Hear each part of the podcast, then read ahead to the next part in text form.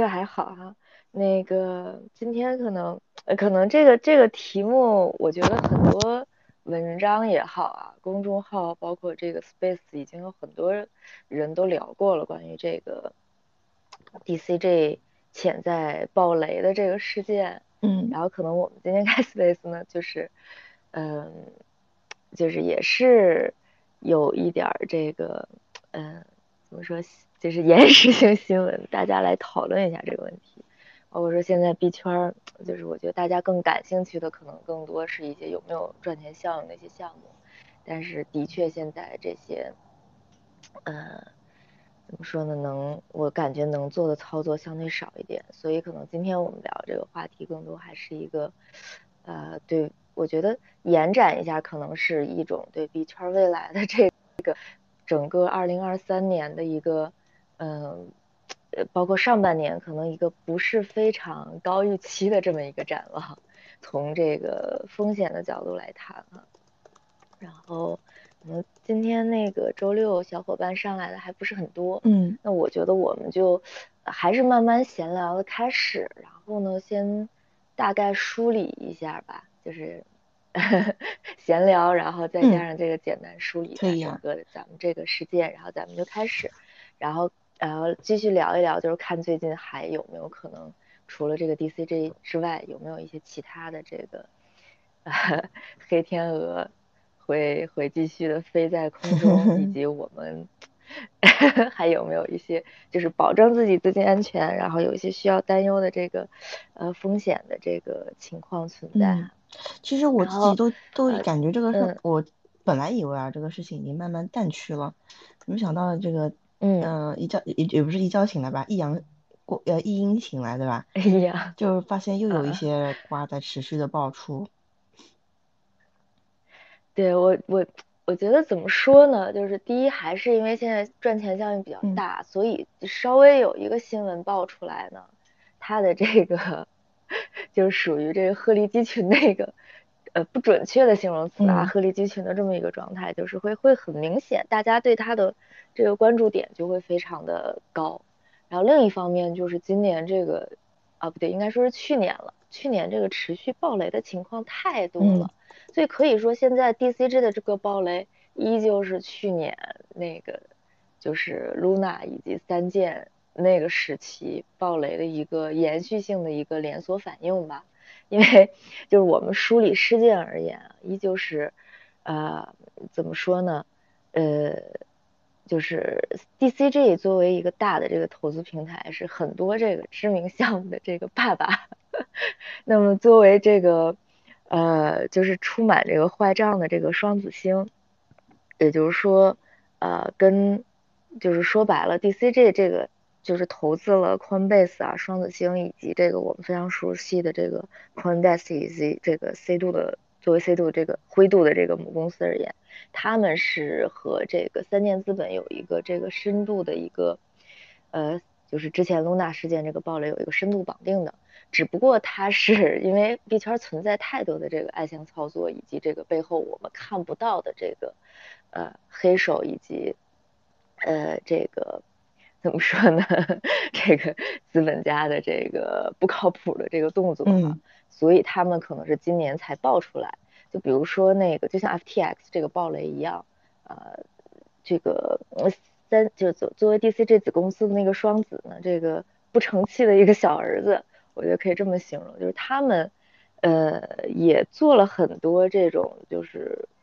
在我看来，属于暗箱操作这么一个行为，就大众不知道说我的钱交给你，其实你拿着它去做了一些不被我们所知道的事情，然后呢，有非常不成器的把我们这个钱赔掉了，这样就导致了一个大部分的这个呃大笔的坏账的存在。那作为我们现在就是梳理整个事件而言啊，简单的来说就是啊呃双子。就是双子星呢，他们自己有一个交易平台啊，双子做的这个双子的这个交易平台，呃，然后同时呢，他们自己呃，就是呃，产生了一个大笔的负债，然后这个大概是这个负债呢，是从这个 FTX 这个暴雷事件中呢，呃出现了大概是有一点七五亿美金的这么一个大的这个缺口，然后就影响了他们这个借贷部门的这个赎回以及他们这个新的贷款的一个发放，然后在这个就是窟窿这个爆出来之后呢，其实大家一步步才发现说，除了这个一点七五亿美金。啊，其实他们实际的这个债务已经高达可能是将近于二十亿美金的这么一个资金量，呃，但是这只是爆出来的这么一个资金缺口，那实际上它的具体负债是多少呢？依旧是像 FTX 这个暴雷情况来说，没有人知道，啊，这个这个就是我觉得属于所有债权人就就相当恐慌了，那么双子他们自己也是一个。那肯定是处于一个相当恐慌的状态，所以他们的这个，呃，怎么说呢？负责人之前给他们的这个母公司，也就是 DCG 呢，写过一篇这个声泪俱下的长文。呃，长文的具体意思呢，就是他们这个母公司欠他们钱哈，希望说母公司能够，呃，给他们做一个这个债务性的偿还。啊，这个，呃，说白了呢，就是一个不成器的小儿子。然后跟爸爸哭穷啊，爸爸没钱了，你快快给我钱呀！然后呢，呃，DCG 这边呢还有一个比较比较给力的大儿子，也就是我们熟知的这个呃加密货币的这个资金资产管理公司，也就是灰度 Grayscale，他们这边呢是属于一个比较良性的一个运作模式，因为他们更多的是属于一个这个呃资产托管，然后每年收取管理费的这么一个模式。呃，其实，在这个就是当时牛市，然后币圈情况比较好的时候呢，就是灰度的持仓量在一部分呃情况下，其实也是作为了我们这个币圈小伙伴的这个投资的一个风向标吧。就是我，就包括我自己个人而言，会是呃有一个监控灰度持仓的这么一个指标啊，然后 每一次看说啊灰度加仓减仓了什么，可能就会跟着。这个指标呢，做出一个相应的这个持仓或者减仓的一个动作，所以大家对这个灰度的这个信任度是非常高的。那其实这一次 DCG 暴雷呢，我觉得大家主要的关注点也不是在于双子星，而是在于 就是这个资产管理公司灰度这边，因为灰度这边手里是拿了相当多的这个怎么说呢？呃，相当多币的。如果灰度这边一旦暴雷，那对币圈的这个影响，我觉得就是就是 不用不言，我不用不用说的一个这个情况，大家都都会可能说看到说，那我会直接把比特币的这个价格打到啊呃万以下，就是变成一个四位数的一个状态。所以现在可能大家持续在关注的也是一个呃就是关于灰度的一个啊现在状态，就是说灰度啊能不能拿到这个。呃，去去去怎么说呢？填补自己这个 DCG 母公司，包括这个他这个其余下属子公司这边的一个巨大的一个资金缺口哈。我觉得是今天可能是我们主要讨论一下，会不会这个大雷就会爆出来？那会不会对这个币圈有一个持续性的一个就是非常高打击性的这么一个影响？啊，那现在呢就是。DCG 这边呢，之前因为就是对三件做了一个，就就是 DCG 的这个 掌门人 Barry，他跟那个三件的这个以前的这个呃主理人那个朱苏呢，他们之间是有一个非常密切的关系的，包括和那个 S 那个 FTX 的那个 Sam，其实他们之前他们之间是非有一个怎么说呢，深度绑定的这么一个关系吧。呃，所以他们自己也是对 FTX 呢这边呢，啊，包括三箭这边做过一个，做出了比较大笔的这样的一个投资，呃，就是怎么说呢？简单来说，就是三箭这边用啊 JBTC，呃，跟 DCG 做抵押，然后借出了一个大笔的资金。那他们爆雷之后，很明显这就是变成了一个巨大的这个资金缺口，然后，然后这边就产生了这么十几个亿的坏账。然后现在对于整个 DCG 而言呢，就属于一个比较尴尬的状态了，这是一个持续性暴雷的一个状态。呃，然后现在就是很明显，就是这一笔债务啊，到底能不能偿还，然后怎么偿还，我觉得可能就是一个这一次呃暴雷的这么一个呃根本。然后我们现在说这个，就是我还有身边一些小伙伴啊，可能就是会认为说这个结论可能会在近期啊很快就能体现出来，呃，因为现在这个事件已经发酵发酵到现在了，然后今天是周六嘛，很可能周一的时候这件事情就会有一个结果，然后呃，对于这个嗯。呃，整个币圈而言，可能很快我们就可以看到，说这个到底会不会是一个能爆发出来的这么一个大的这个黑天鹅事件。然后就是咱们今天那个小伙伴已经已经渐渐上来了哈，人数渐渐上来了。然后大家如果想讨论的话，就可以随时举手，咱们上麦一起讨论啊。我们刚才只是对这个整个事件进行了一个啊简单的梳理，然后梳理了一下这个呃 BGC 啊双子。还有三剑以及灰度他们之间的这么一个就是关系吧，关系以及 说这个呃，可能说这个资金呃爆雷的这个资金大概有多大？嗯，然后就是关于这个事件爆出来之后，呃，怎么去解决这个资金缺口？就是那他们就是关对于 DCG 这边会有什么样的解决方案？呃，目前大概大家比较呃同意的哈是两个方案，呃，第一个呢就是，嗯，作为母公司就就是作为爸爸这个 DCG 呢，他们自己去出售一部分的股权，就说白了是从哪里搞钱嘛，嗯，第一个方式就是我去出售一部分的股权，啊，作为母公司出售股权，然后呢拿到这个钱之后呢，我重新给我的这个不争气的儿子双子星呢。呃，给他们注入资本，然后呢，这样就是有钱了之后，可能大家会恢复信心，然后可能会啊，就是扭转现在这个债权人也好，市场也好，对双子星的这个啊非常高度的这个怀疑以及失去信心的这么一个局面。包括在这个事件爆出来之前，其实双子星那边已经是在这个希望说我去呃掩盖事实的这么一个前提下呢。去尽可能多的这个筹集资金，其实就和当时 FTX 这暴雷之前做出的这个举动很像，只不过后来爆出来了，然后大家呢也不愿意再去给他就是注入新的这个资金啊，已经已经不存在这个信任了啊。另一个解决方案呢，可能就是说看看有没有哪一个其他的金融巨头或者说传统的这个金融资本愿意去收购双子星。嗯，但是现在基于双子星这个坏账的情况啊，以及说包括 美国的这么一个呃严格监管的这么一个情况下，包括现在整体市场的这个呃避险情绪很重，就是大家的这个恐慌 情绪也都很重。就是如果说想有一个新的一个其他资本介入，然后来收购这个烂摊子，呃，作为另一个啊扭转局面的可能性呢，呃，这个 可能。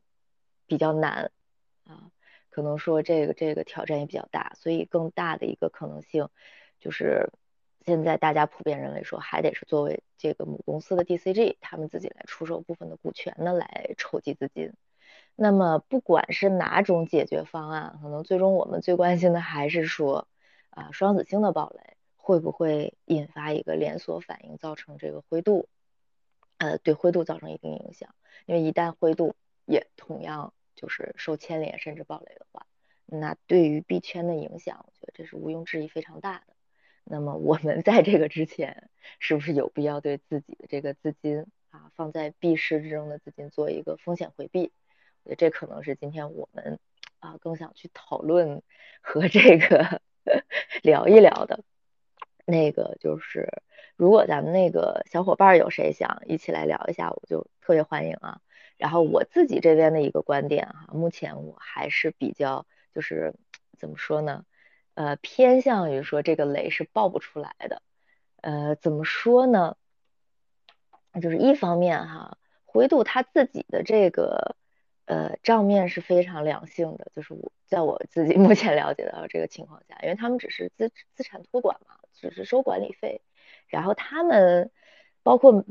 就是灰度也好，就包括像那个 Coinbase 也是 DCG 投资的公司之一之一，他们是在美国上市的公司。那在美国上市呢，SEC 那边的监管是非常严格的，所以他们其实啊是比较难在这样一个严监管下出现一个巨大的这个，嗯，怎么说呢？资金呃资金流的断裂，或者说出现一个呃暴雷也好，所以可以说我这边呢会认为说，呃。整个暴雷就是整个事件而言呢，还没有说预期的那么差啊。当然，只是我自己这边的比较那个 一厢情愿的这个认为哈。可能一方面也是希望说币圈真的不要再暴雷了啊。真是再暴雷的话，今年这个呃真的是资金就只能说撤出来，不知道还能做一些什么了哈。然后这个呢，就是整个对一个呃 DCG 这边的一个简单的梳理了，然后。呃，因 为我看到那个 Jerry 和九幺老师今天都在，然后呢，嗯，我看能不能请那个九幺幺老师也聊一聊自己的那个想法，就是跟我们也聊一聊，说看看今年这个会不会继续有一个暴雷的情况，那在您这边来讲，会是有一个什么样的这样的一个？呃，有没有一些避险的这么一个举措，还是说啊，他爆不爆雷跟我没有什么关系，我就是呃继续持有狗狗币就好了。这个，嗯，看那个九幺幺老师愿不愿意上麦哈。然后除此之外呢，我觉得今年还是有很多这个呃呃近期吧，这两天吧，还是除了这个 DCG 的爆雷事件啊，还是有挺挺多其他的这个，嗯，就是 八卦也好啊。呃，这个币圈的这个事件也好，因为昨天啊，可能这个大家一直在聊的就是这个孙哥，呃，收购火币之后，就是我觉得这个动作不断，但是好像对自己啊啊，子瑶老师上麦了，我先啊，你可以随随时，你就随时开麦可以说哈。哎，我真的是，我真的认为。我真的认为这个这个现在这个价格啊，就是我反正是早早的满仓的以太坊啊，我在六月份就买，嗯，就满仓的以太坊和 BNB，我呃就不不对，七月份啊，七月就是就是那个谁，日本首相那个叫什么安倍遇刺前两天，然后呢，我在就是后来不是有一次跌嘛，八几月份？我看一下啊，稍等，就是比特呃以太坊不是跌破了那个啊对。就是八月十九号啊，我又卖了。后来的话，后来我就慢慢的全部加成以太坊。但我现在换了有百分之四十的那个以太坊换成狗狗币啊，因为我真的认为，认为明年就减半，对吧？这个这是常识。然后呢，减半之后，他妈的五个月一定会来牛市啊！明年底肯定要破新高啊。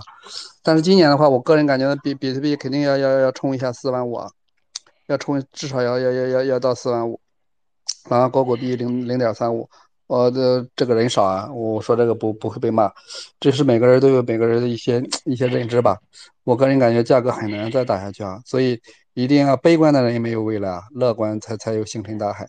其实悲观真的是一种远见，也我我的生活经历也也告诉我，就是就是悲观没有意义啊，乐观才有未来。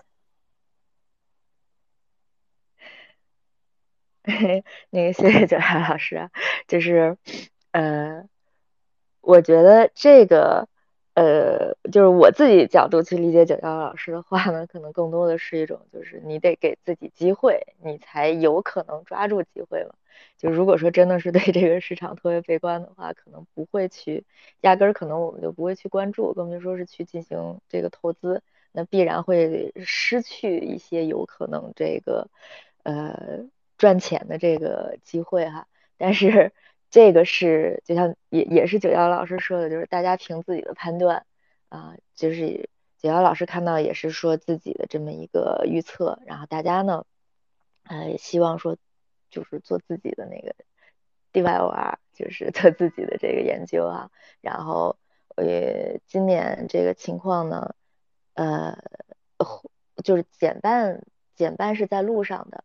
啊，但是说减半之前这个市场会怎么样呢？就是大家还是有一个自己的这么一个呃预判吧，然后做好自己的风险管理，然后这也是我们可能今天这个 space 的一个主题，就是还会有哪些风险潜在风险可能存在。呃，然后刚才那个呃哦，对，刚才我们是 想说聊一聊那个孙哥收购火币之后一些事情，因为昨天，呃呃，大家就是如果说就是看八卦这个心态而言，可能呃群里边或多或少的会传一些这个火币呃内部出现一些问题的这么一个消息，就是比如说呃孙哥进行了这个裁员也好，包括这个火币内部员工可能跟这个老板之间。呃，存在一些矛盾，然后爆出来了一些啊，就是 爆出来了一些火币内部的这个爆料啊，就是说这个呃孙哥可能一直不愿意拿钱出来了，然后现在整个火币呢，很可能是处于一个就是也是呃没有流动性的这么一个状态，就是可能会被挤兑。呃，有一个说法是什么呢？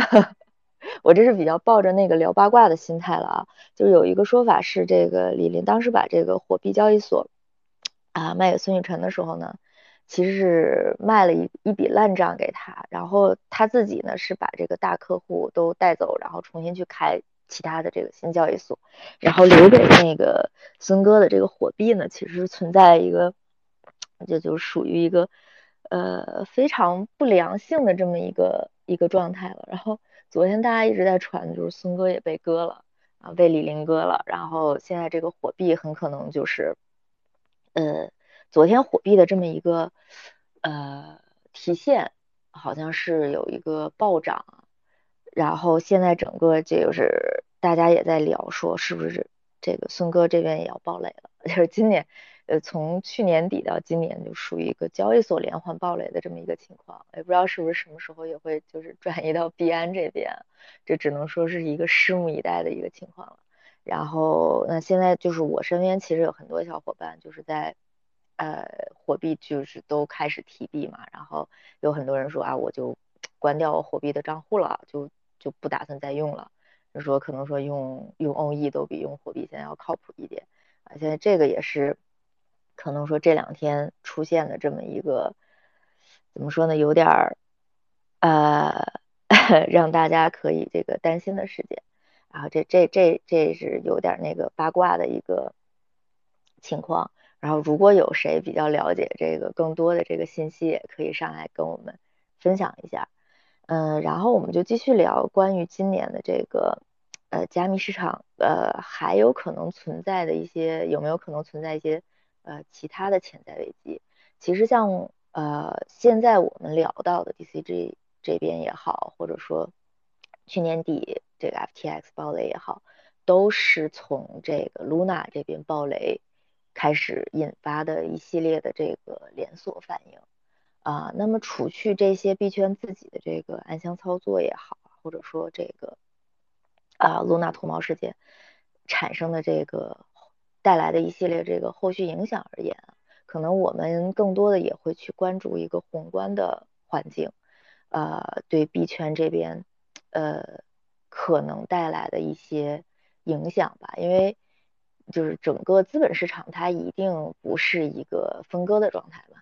那除去就币圈它必然还只是占了整个投资市场很小的一部分。那我们更多可能是从宏观去看，一方面就是今年整个。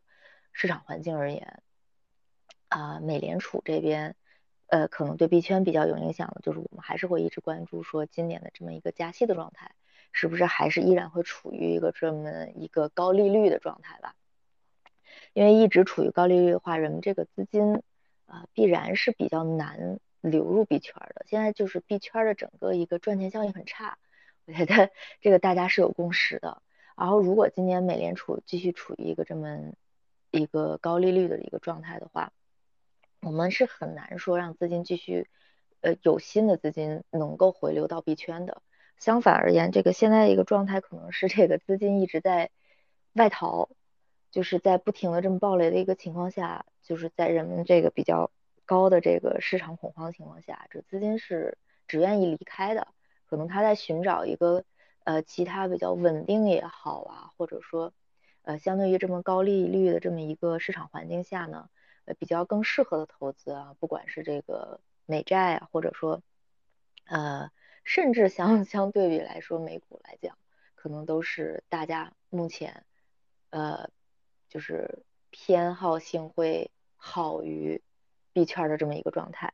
呃，另外呢，就是可能有些小伙伴会，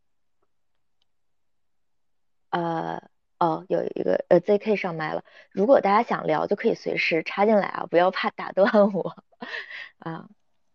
对，然后大家到麦之后，我们都呃互相交流一下。对，也可以自我介绍一下。开麦。哎，对对对，有新来的朋友也可以跟我们简单的聊一下。嗯。哦，然后这个正好正好到这儿了，然后我给那个我们 Master 做个广告，就是欢迎那个呃没有加入我们那个呃 DC 啊以及我们那个微信群的小伙伴呢，可以加一下，然后欢迎加入我们这个 Master 的呃 Family 啊，然后有什么那个新的消息呢，就是我们都会那个在群里边做一些讨论，然后包括我们 Master 里边其实是有。很多的这个非常有经验的老师的，然后不只是说在币圈投资，他可能是在整个金融也好，IT 也好，是非常就是有很多年这个经验的这个行业精英，然后会跟大家做很多的这个经验分享啊，然后这是给我们做个广告，然后我们继续聊回到那个刚才的这个话题啊，另一方面就是说，呃，现在是哦。刚才是说我们现在这个整个市场情况下，美联储它可能会继续持保持在一个呃高利率的这么一个宏观环境下，然后呢，呃难以避免的就是会造成一个资金的分散。现在就是资金就怎么说呢？它并不是一个能够集中在币圈的这么一个状态，就是你你说白了，没有钱你是 没有办法拉盘的嘛？那没有拉盘，那必然是没有没有办法。造成这个赚钱效应的，包括现在说那个我们聊到说这个熊市可能一般就是做盘子的比较多，包括我们上一个周六的这个呃 space 里边就好多啊家人啊小伙伴就在聊那个拍币，我们都知道是资金盘，但是呢它毕竟是有这个大额的这个资金存在的，所以它赚钱效应是在那儿的，所以大家还是能感兴趣的。但今年的整个情况就是，其实像此类的这个资金盘啊，啊，可能在上一个熊市都会多一点。感觉今年这个熊市呢，像盘子都很少，很难做。今年就是现在是处于 这个深熊真的比较难的一个这样的一个状态了。啊，然后我们刚才说，除去这个美联储一个高利率的这么一个状态之外呢，啊，包括我们对于整个。就是比特币的这个价格预期，呃，因为在美国这边它是有一个就是衰退计价的这样一个说法的，就是现在我们如果说整个处于一个衰退期的话，那我们按照这个呃计价来计算这个比特币的这个价格，可能是应该是处于一个一万二到一万四的这么一个价格区间，所以整个今年的这个加密市场而言，嗯，可能还会再经历一些这个。呃个人个人看法就是还会再经历一些这个价格上的这个呃波动，一个怎么说呢？呃，就是个人方面还是会看空一下这个比特币的价格啊。但是看空到什么位置，可能这个还是跟这个我们会不会有一个大的这个黑天鹅事件而言，嗯，有一些的这个紧密联系。因为我们如果说回顾去年整个这么一个周期而言，呃，比特币。这个价格上的那个急跌，其实都是跟这种啊黑天鹅事件挂钩的。哎，那个欢迎大保健老师啊，嗯，没事儿，你直接上麦就行。哎，那个聊到比特币了啊，那个我的个人的看法是，比特币是短期啊看好，长期看空。短期是有可能上两万多美金的，你说能不能上三万美金？这个不敢说。我觉得两万美金是一个关口。啊，呃，短期是看好的啊，尤其是最近这个 Q 一啊，最近那个 Q 一，短期是看好的。呃，长期我是看到是呃五千到八千美金吧，啊，五千到八千。那那个大保健老师为什么这么看好那个比特币那个 Q 一的这个表现？呃，你可以关注一下推特上的雨晴，最近是不是有人在陆续的？抄底、定投、加仓，啊，我跟你说，就是任何一个底不是在大家伙儿都认为是底啊，形成这种共识啊，底不是这么形成的。真正的底是绝大多数人是不敢抄底的，已经不聊抄底这个事儿了。但是现在好像大家都有思想准备，觉得应该可以抄了。现在价格比较便宜，啊，你可以看一下是不是有这样一个舆情。那那如果你是庄家的话，你是不是呃你会砸盘吗？然后让这帮人买到更便宜的筹码，你会这么干吗？啊，你应该不会吧？你会提高他们的成本，是吧？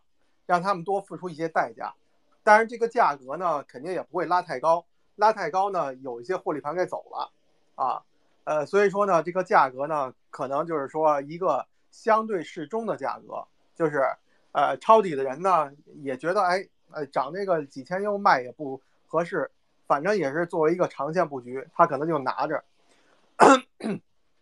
我就所以我认为就是短期可能是给大家表现成是一个。感觉像右侧的建仓的一个感觉似的，啊，短期是哎呃会一个温和的上涨，我认为是这样的，啊，然后呃，然后可能是呃在二零二三年，呃或者说明年，就大家都认为是减半是利好，可能这回就逻辑就反着来了，可能比特币会面临着戴维斯双杀，就是什么意思呢？有可能它的算力。低币因为币价低，所以就算力低，呃，因为算力低呢，它那个减产减半之后呢，它矿工的收益就不合算了，可能它就又又关机的人又又多了，等于是算力又下降了，进一步算力下降，然后币价又跌，嗯，这样的话就形成了一个叫戴维斯双杀，戴维斯双杀的这个局面呢，可能嗯，对于这个整个比特币的这个金融网络会有一个风险啊。可能那个时候大家又质疑比特币网络了啊，我觉得会面临着这比特币被就是有史以来真正的第一次被狙击，可能就是在减半前后发生啊，以前都没有没有被狙击，是因为这个整个圈子还比较小，在这个圈子里的人持有比特币的人还是维护比特币的，但是比特币自这这波那个呃牛市以来，其实很多持有比特币的人。对比特币的理解并不像呃之前的那些人的理解啊是不一样的，就是说这里面有叛军，你知道吧？就是比特币的共识的纯度发生了改变，然后里面是有一些人不是那些早期的比特币的持有者，是把它当成一个货币啊，呃，有些人就是法币最最大主义者，就是要通过比特币套利。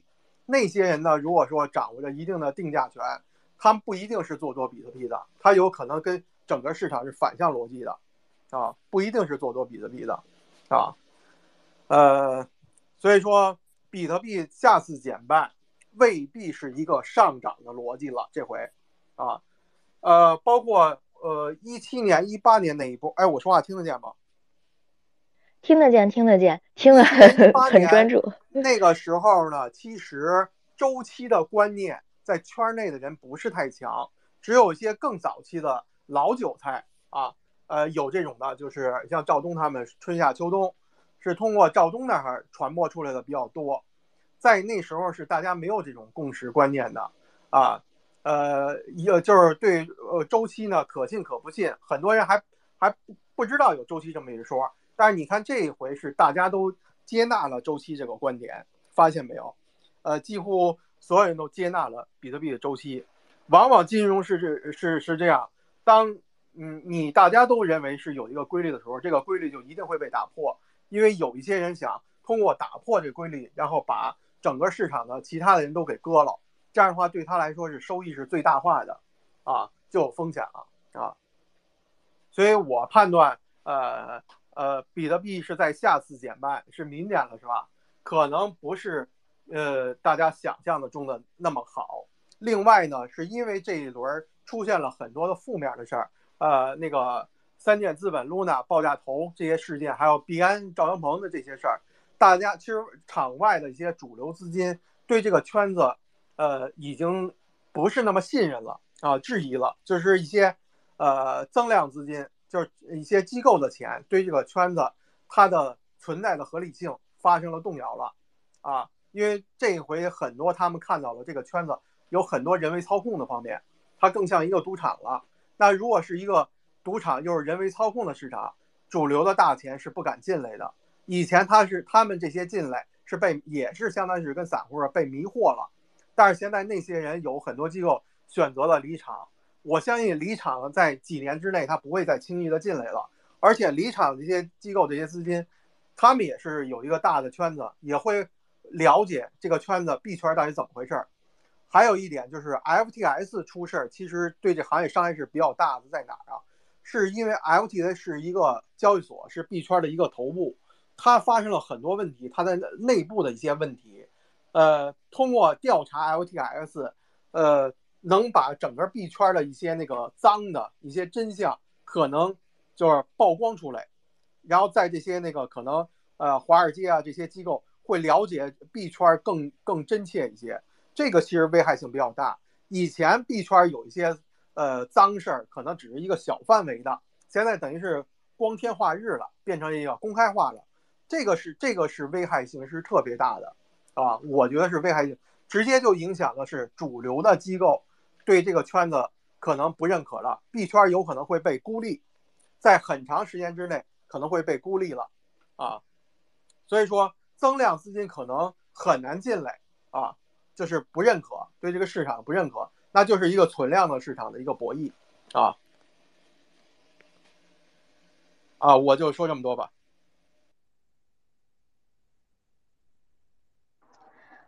好的，好的，谢谢这个。每次我在大宝教老上麦啊，都能带来很多这个呃不一样角度的这个观察，也特别抒发。然后我们刚才有好多这个小伙伴都上麦了，那我们就呃可以按照顺序来大家聊。听了大宝剑老哥的发言，有种余音绕梁的感觉。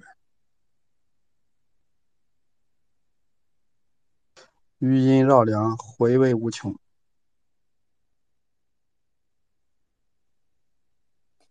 我觉得比特币就是呃，要想那个活下来，然后发展好，至少得经过两个周期吧。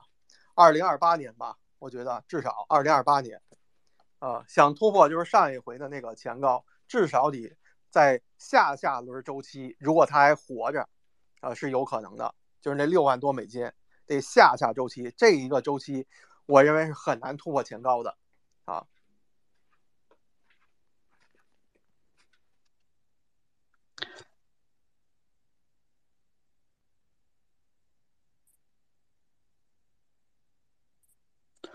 然后大家都沉默了，是吧？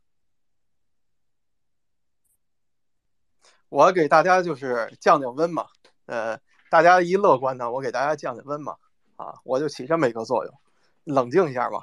啊，我说的不构成投资建议啊，我说的也不专业啊，可能都是错的啊，大家就监听就行了啊。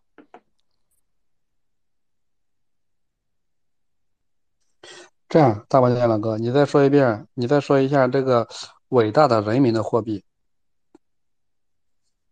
就是币圈呢，现在看到这么卷，呃，出现那么多脏事儿、乱事儿、诈骗，呃，追根究底是什么呀？追根究底是根儿上出现问题了。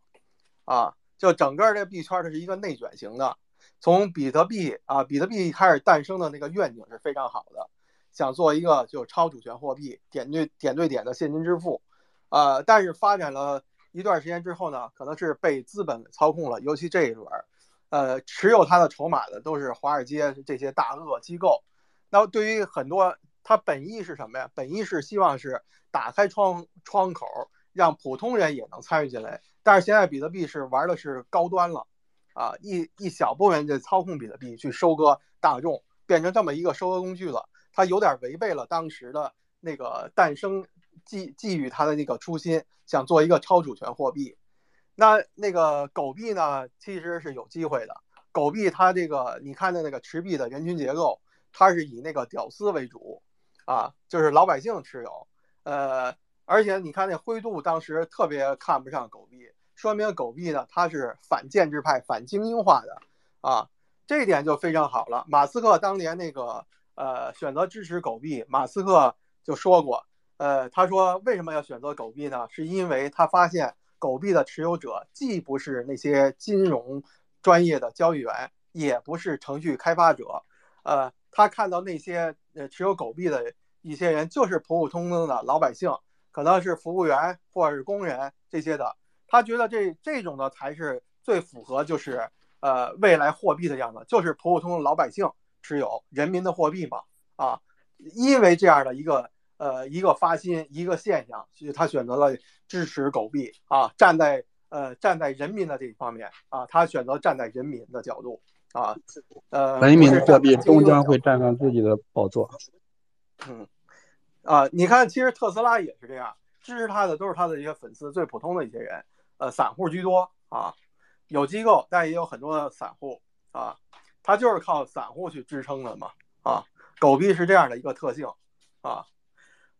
它跟以太坊、比特币不一样。你像以太坊，什么人比较合适啊？一些程序员会开发的、搞项目啊，呃，或者是科学家呀，他有优势，等于他通过技术的优势，他割那些不会技术的普通人啊。呃，那个比特币是什么人有优势啊？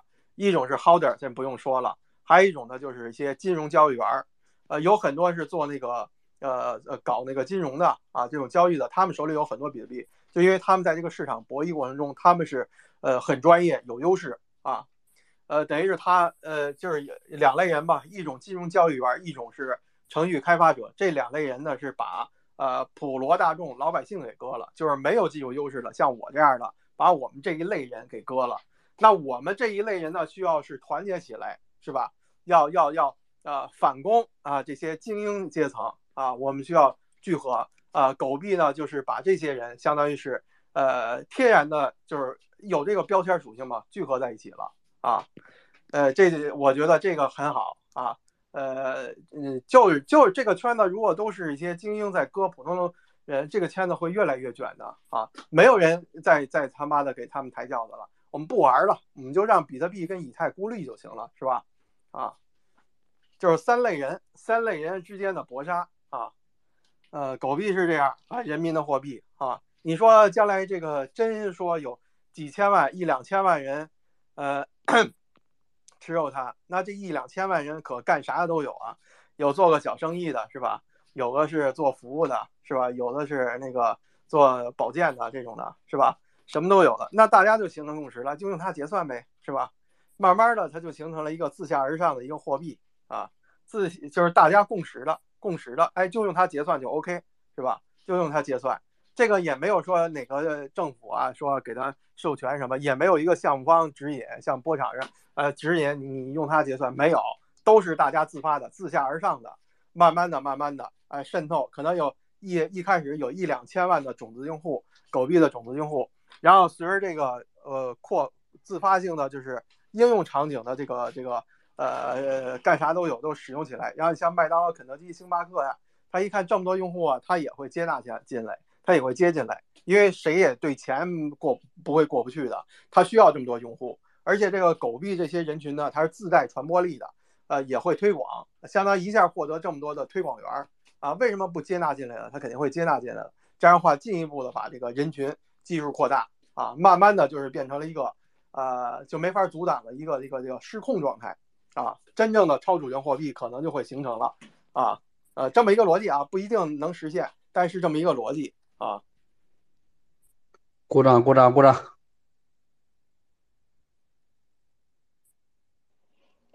谢谢大保健老师。那个，我们真的有这个鼓掌的特效。不构成投资建议啊，不构成投资建议啊，啊。对对对，我们一直都是 D Y O R 啊，然后大家自己判断。那个，因为刚才又有其他这个小伙伴上麦了，然后我们就邀请那个其他上麦小伙伴那个按顺序来发言吧。然后好像第一个是不是大比特还是浩林先上的麦？呃，这两位谁在？可以就直接开麦聊吧，我们就自由讨论。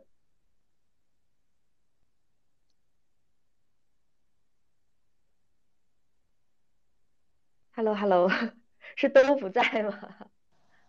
其实都睡着了，被大保健老师的声音按摩的睡着了。呃，那个方凯，大家都是掉掉下来了吗？还是不在呢？那那我们就继续聊我们自己的，然后看说就是一会儿大家谁来，其实就直接开。啊，我我再呃切合这个主题聊一聊，是吧？DCG 这个这个这个雷呢，我觉得短期应该不会太大问题。因为站在那个主力的角度，如果这时候给它爆掉的话，那主力也会被割，你知道吧？那就变成了什么了呀？变成了一个可能是圈外的。有如果出现这种情况，只有一种可能性，就是圈外的。你比如说一些美股的一些呃庄，或者说黄金的一些庄，狙击了币圈，那有可能是让那个 DCG 爆。DCG 一爆之后呢，然后这个圈内的一些那个大户巨鲸狗庄也会相当于被割了，因为他们是那个。是也持有这加密货币呢，他们呢就会贬贬值了。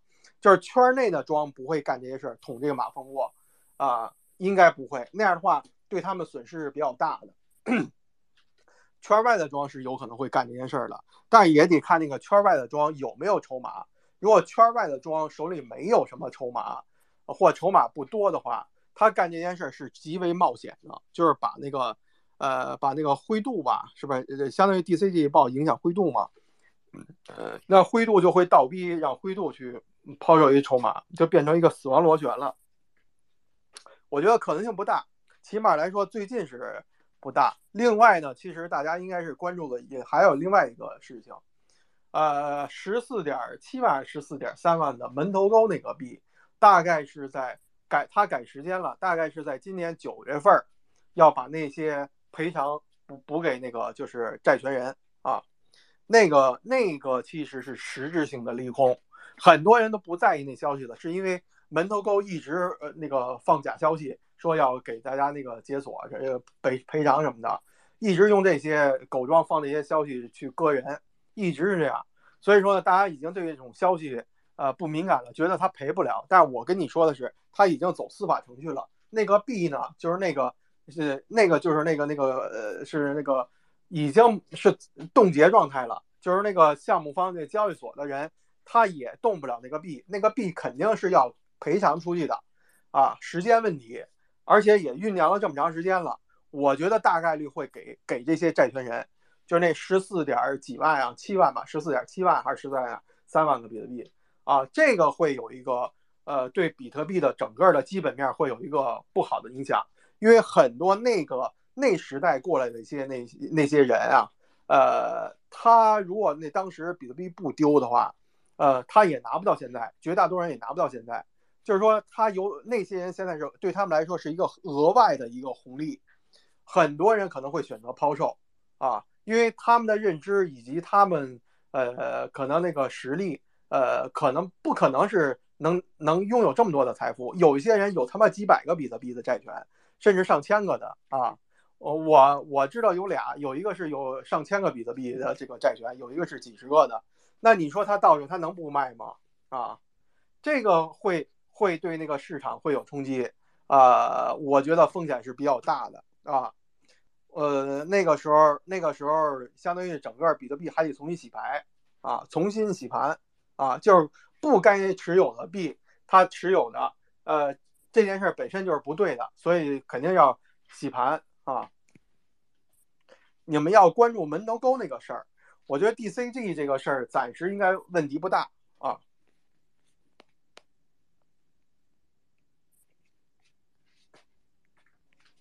哎，好的，谢谢谢谢大宝剑老师。其实这个就是我，呃，今天也想提一下那个门头沟来着。然后我觉得大家可以关注一下整个事件的这个发展，还有这个呃时间点。重点的时间点，大家都关注一下吧。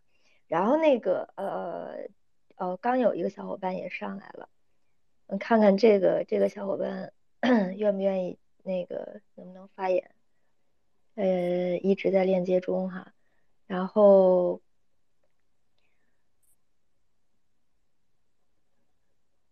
好像一直是不是连不太上？是 BTC Thomas 吗？哎，对对对。嗯，新上麦的 Thomas，你如果有嗯想跟大家交流的，可以直接开麦。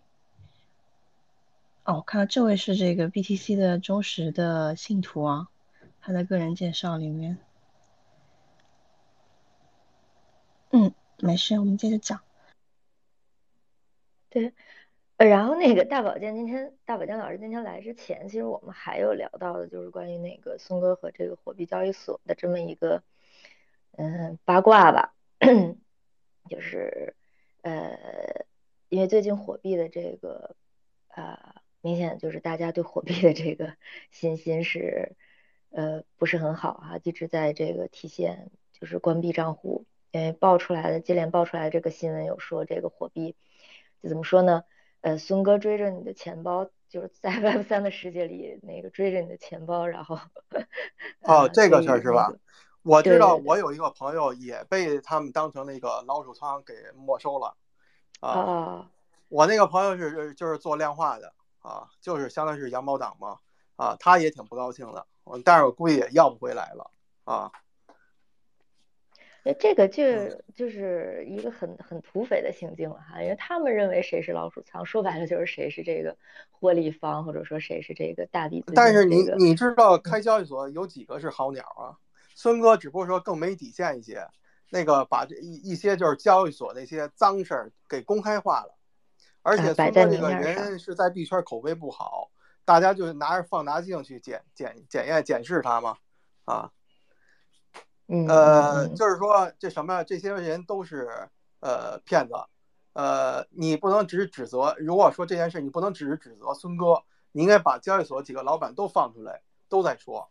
呃，你不能说呃光说他啊，因为干这个交易所的没有好鸟啊，没有好鸟啊。如果好人就不开交易所了。如果你选择在这个圈里，那你就得要接受现在这个圈币圈的这个现状啊，你得选择接受。啊，呃，你又指责，你又在那里参与，那你是多拧巴呀！啊，而且还是还是得放平心态啊，不能说一边我们是想那个踩着这个投机的这个台阶往上，然后一方面呢又说，哎，这个其他人不可以来投机我的这个资金。哎，那个呃，我觉得孙哥这么做呢。呃，跟两点，一点呢，他天生的就比较鸡贼，就别人想赚他钱，确实是很难。呃，天，这是人他的天性使然。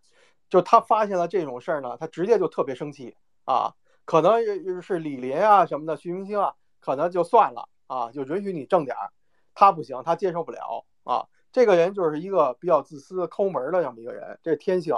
正是因为他有这样的一个呃品质啊。这个就是双面的了啊，可能做朋友这样的人，呃，不太好。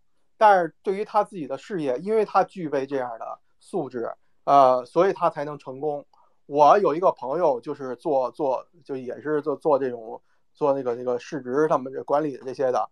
他跟我讲，他说，因为孙哥是这样比较鸡贼的人，呃，他他们都不敢上孙哥的车啊，他们都不敢。呃，别人的车呢，他们是敢上。呃呃，敢跟着那个哥一波，但孙哥这个他是真不敢，他怕孙哥真给他上孙哥车车，他怕他真给他。正是因为孙哥这样的特呃这样的一个鸡贼的性格，反而让他成功了啊。有很多的项目做不起来，是因为一到二级市场之后，项目方说了就不算了。那市场就是可能交易所在博弈，然后散户博弈，还有一些游资在博弈。那呃，可能是项目方初心，可能是想把市值做起来，但往往那时候他想做，由不得他了，啊！但是孙哥的项目呢，一放到市场，没有游资敢上车，啊，没有游资敢上车，游资敢上车，直接连游资都割了，啊，因为都知道这个人没有底线，所以他们圈里这是他们圈里的共识，啊，正是因为这些游资不敢上孙哥的车，所以孙哥才把市值做起来了。就变成孙哥一个人割这些散户，孙哥一个人割这些散户，吃的那个呃最香啊，就独吞吧啊，因为没有人敢跟孙哥去抢狗粮。你说这个这个这个这个就是一个辩证的关系。你说就包括现在他干的那些破事儿，就没收人家那些币或者给人改成 P 啊，那这些这些人这些人啊，就是能第一时间捕捉的这个时间窗口的这些人。你看，那为什么那些手里有皮卡？说那些人都是投资高手，呃，第一时间能去撸那个派币的这些人，说明他也是投资高手，啊，他也是 APA API 结合。这些本质来说，不管他是不是老虎仓，但是这些本质来说是要跟孙哥分钱的，呃，跟着孙哥一起割韭菜的。就是对于孙哥来说，没有这些人更好，没有这些分钱的人更好，所以他不怕得罪这些人。你们这些人不来才好呢啊！你来也不是说让我割的，你是过来跟我分钱的啊啊！没有更好，站在孙哥角度，你说包括这些人影响，像那个在推特影响这些负负面的，其实还是比较局限，就这么圈子，现在圈子就这么小，影响面有限啊！你说能能坏到哪儿去？而且影响的都是老韭菜啊，老韭菜一个一个都鸡贼老油条啊，呃，上他那交易所，那而且都对孙哥不太信任，这些老油条基本上也是跟孙哥去分钱的呀，就没有这些人更好。我们这些人啊，对于孙哥来说是低质量用户。你别看你进币圈这么长时间，你知道这么多，但是站在孙哥的角度，火币的角度，你就是低质量用户，因为你不是贡献燃料的，你是要分钱的。啊，或者说你在这个市场里，因为那个这么长时间了，你都油滑了啊，他割你费劲啊。对于他，对于孙哥来说，什么是优质用户？派社区的这种的，没被交易所割过的，呃，那些是优质用户啊。你不是啊，所以他不怕得罪这些老的币圈人。传播的，我们基本也就是传播这些老人嘛，而且就是人群也有限嘛。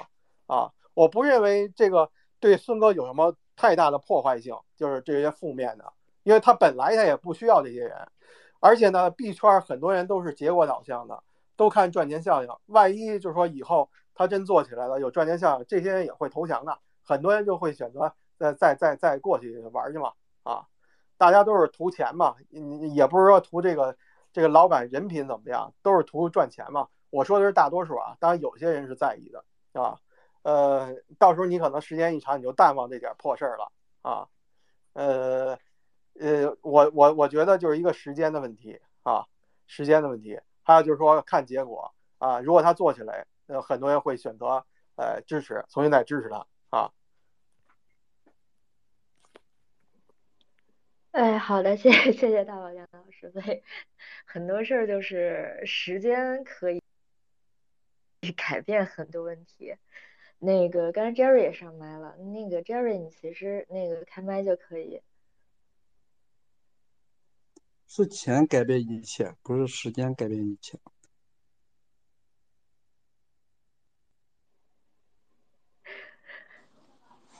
其实做真小人其实很好，不要做伪君子。森哥就是真小人。其实大家现在都放了火币。火币没有什么装备可爆了，就像大家都玩游戏的一样的，能爆的装备都在 FTX 和 Lola 已经都爆完了。现在你再怎么怎么 diss 森哥和货币没什么意义啊！聪明的人，所谓聪明的人，他压根就不用货币。森哥不在乎这些的，这个东西你们你们再怎么说我不好，我就做小人了，他妈我就不给你 T 币你你你又要赚我的钱。你又想在交易所又赚了这个所谓的 PB 的钱，他妈你还你还骂我，那我凭什么给你呢？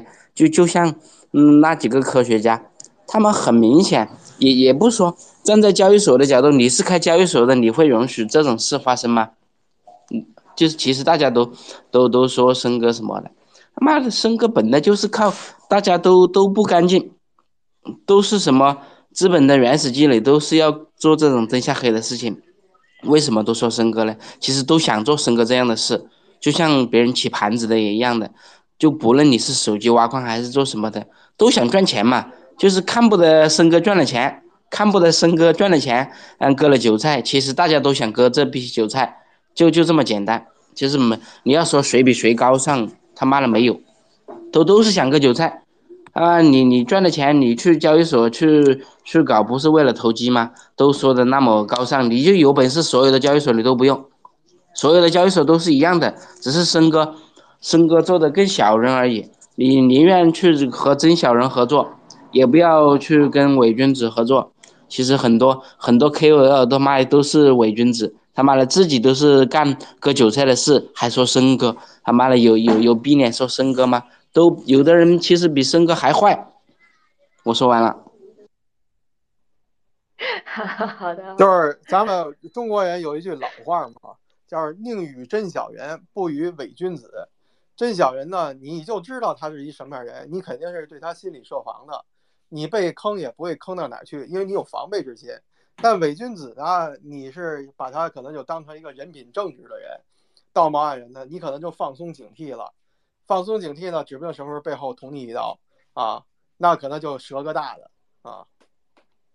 而且这么多人帮你去捕捉孙哥的缺点，是大家都用那放大镜、显微镜去审审查孙哥，这么多人帮你去揪他小辫子，所以说呢，他的问题都是明朗化的啊，呃，反而我觉得挺好啊。对，大家都说的太他妈好了，真诚一点，说的太好了，太好了。等着，我我我发去，我去发个币，割割一下。林哥，那个哦，刚才又有两个小伙伴上麦了，那个琳琳、琳琳缠论，还有那个 Vincent，就是大家谁想说就可以直接开麦啊，我们一直都是这样。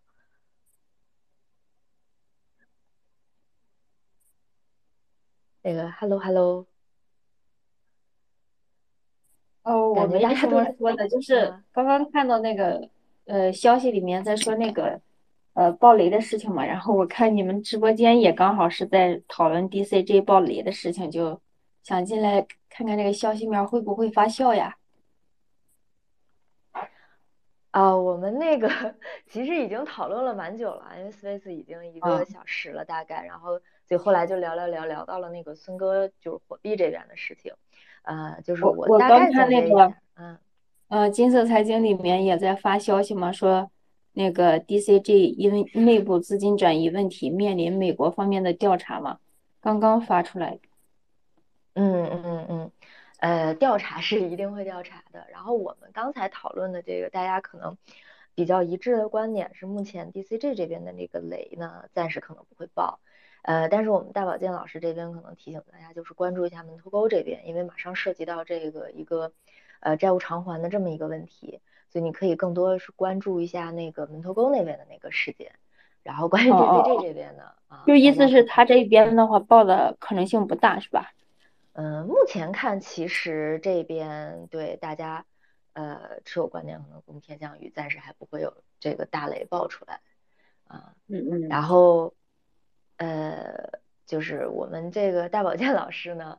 对这个比特币在这个第一季度，就是 Q 一的这个表现呢，可能会更呃看好一些，呃，有一个这样可能会能上到两万区间的这么一个预期啊，但是长期来讲，可能对于价格上还是比较看空的这么一个状态啊，然后也欢迎这个，就欢迎你多多跟我们交流哈，那个可以加入我们 Master 的那个 群学习群，然后加入我们 BC，然后有机会一起来聊。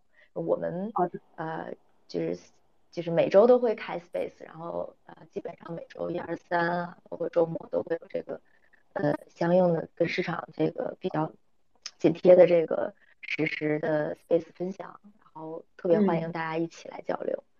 嗯，然后刚才那个嗯，然后刚才还有另一个小伙伴也上麦了哈，Vincent 啊，Vincent 有想。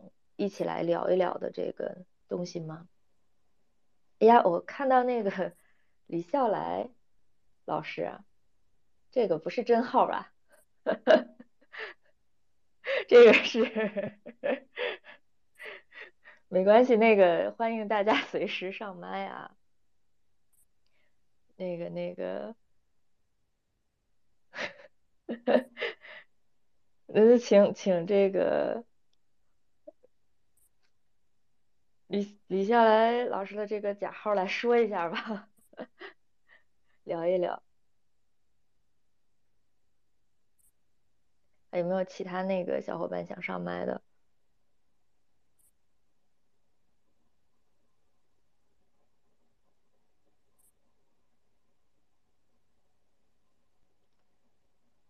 不知道是不是这个信号不好啊，还是我们这个？大家都有表达的欲望，但是好像都没有特别这个，呃，主动开麦。有有可能是我设置的问题，我这样我想说大家多上麦交流一下，所以他们进房间都默认是呃上麦的。哦，明白了，明白了。对，除非你自己勾选拒绝啊。刚刚我看 William 举手了，你是有想发表的意见吗？没有，我也是觉得不喜欢太沉默，我们过来暖暖场。然后欢迎欢迎。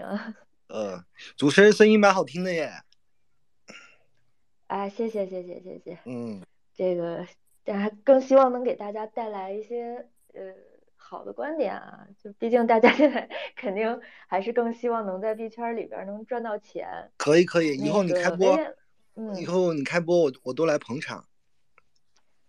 哎，感谢感谢，我们那个欢迎捧场我们每一场的那个 Master 的这个 Space。那那个 William 这边有什么想跟我们分享的那个，嗯，这个这个观点或者主题吗？哦，你是 Kate，包括啊，对对对，Kate。哦，Kate 跟 Master 是你们是一起的吗？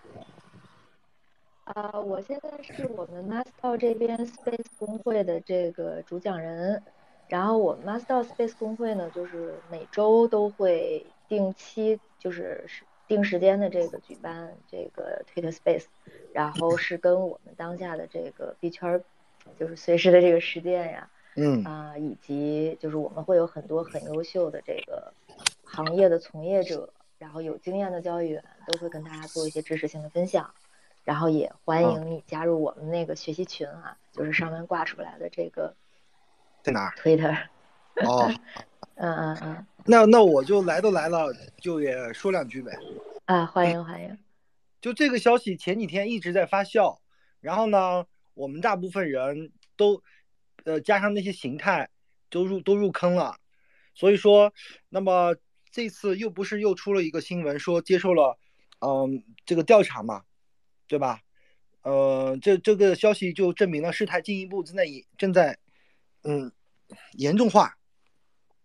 所以我觉得真真假假，假假真真，那么有可能，呃，近期会回踩一波，啊，这是我个人观点，但是大趋势依然无法改变，那只是说上车的朋友还是注意点，啊，因为消息面它都是这样的，你得能够跟上节奏，跟不上节奏的话就不一步错步步错了，所以研究消息面的朋友一定要有这种鉴别能力，啊，你才去看消息，不然的话，你在那个消息里面，哈哈。就会很容易迷失自己，啊，这就是我要说的。那个 big，big，big，嗯，big 要说话。我我我插嘴一下，如果因为麦序不够啊，所以如果没有发言的，我会慢慢把他们移下去啊。嗯，没事，big 你自己说。big 要说话了，我先闭麦了。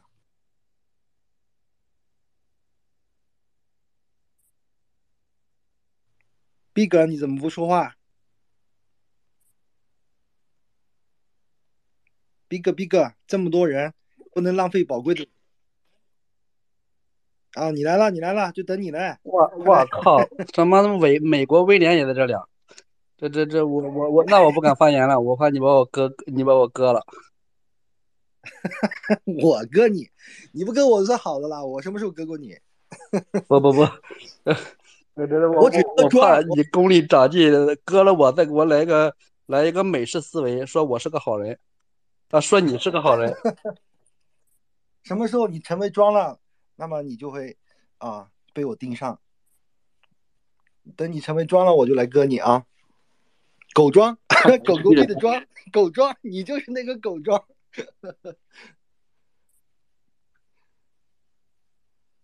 我可没有美国思维，我是英国思维，要有也是英国思维，讲究辩证，知道吗？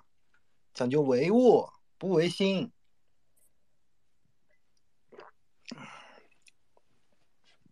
这个 B 哥怎么举个手半天也不讲话？今天这么多人啊，这么多这个大咖在，可以讲吗？可以讲吗？那你说吧，今天这么多人，这么多大咖在，你好好表现哦。我就想问一下大保健老师，你说这个币安什么时候能爆雷？币安暴雷绝对不是说财务方面的暴雷，我认为暴雷更可能是那个那个赵云萌可能个人的问题吧。呃个人安全的性的问题吧。其实那个老张也是这么说的那回不是吗？那个你知道这个整个币圈的顶层收割者就是这些寡头的交易所。你说那么多的流动性，那么多钱跑哪去了？那那这个交易所流进交易所口袋概率是最大的吧？就是这一轮这么多流动性，然后那么多人赔钱了，那钱去哪儿了？他可能是很多人是说挤兑也好，是审计他也好，我觉得可能不是说钱不够的问题，是有些钱说不清楚怎么来的问题。我觉得是，他应该是钱是没有问题的，他不怕挤兑，啊，可能远远超过我们所有人的想象。就他公开，就是没公开的钱可能比公开的钱还要多，啊，所以我认为。呃，他作为一个行业，就是整个币圈的顶层收割者之一，而且最权重最大的顶层收割者，他应该不存在的钱的问题，就是说什么爆仓啊、挤兑啊什么的，啊，应该不存在这个问题，啊，呃，问题就是在于说赵长鹏的本人的问题。哦，嗯，我在想知道，如果他人不出事儿，呃，都 OK，人不出事儿，他人。就是跟他个人的是哪哪方面的事儿呢？他自己触犯法律了，还是说他可能凭空无无故就消失了？他都有可能吧？啊，他这个成为了，你不觉得他有点成为了众矢之的吗？就这么一一段时间以来，是不是？对，是的，尤其是从 FTS 被他给搞崩以后，币圈内呃，就是圈内的人。有些，比如说原教旨主义者，比特币的原教旨主义者，我相信对赵云鹏也是有看法的。你看那个赵云鹏他们的，呃，他自己的那条链，当时不都停机了吗？啊，呃，还有那个后来回滚了，后来又，后来那个龙卷风是，呃，不是龙卷风，那个还有那个，呃，就是那个那那个什么，呃呃，就他推的那个呃几个资金盘项目，Hawk，啊。啊，然后他还写了一篇文章嘛，就是给那个这个这个呃呃中心化做辩解嘛，他就认为中心化需要有这么一个半去中心化去过渡嘛，啊辩解嘛，他都有点违背了就是币圈的那个原教旨主义那种思想，啊就是抗审查去中心化啊，呃他有点违背，我觉得他呃嗯对于那些那个就是比特币的一些 holder 啊澳派那些人可能是会对他有看法。而且那些人是手里是有钱的，持有大量筹码的，呃，另外一波呢，就是这些新进了这些像华尔街的机构啊，就是这个爆炸头事件，你说他有没有责任？可能主要责任是百分之七十八十是爆炸头自己，但是呢，可能赵文鹏也也他推波助澜这件事儿，呃，他完全可以私下去呃斡旋去解决这事儿，但是他把这个问题公开了，这能不让人怀疑他在做空他吗？然后代价是整个行业的这个这个这个市场的低迷啊，造成的结果就是圈外的资金是是对这个行业有看法的嘛？我觉得这个他是有有责任的啊，而且呢，有一种说法是什么呢？他如果是呃不把那个第二名给杀了，他自己可能就会有问题。这个我就不知道什么逻辑了，反正有这么一种说法啊，我都是利益嘛，我觉得都是利益啊，就是他这两点他都会成为很多人的敌人啊。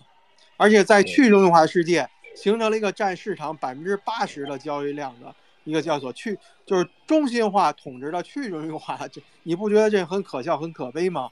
啊？对，但是现在的，嗯，像 Uni 和嗯 MetaMask 他们的入金的这种入口也已经已经在逐步完善了，比如说可以通过借记卡，可以直接从 Uni 上面直接那是以后买了，咱就说现在嘛，就现在它。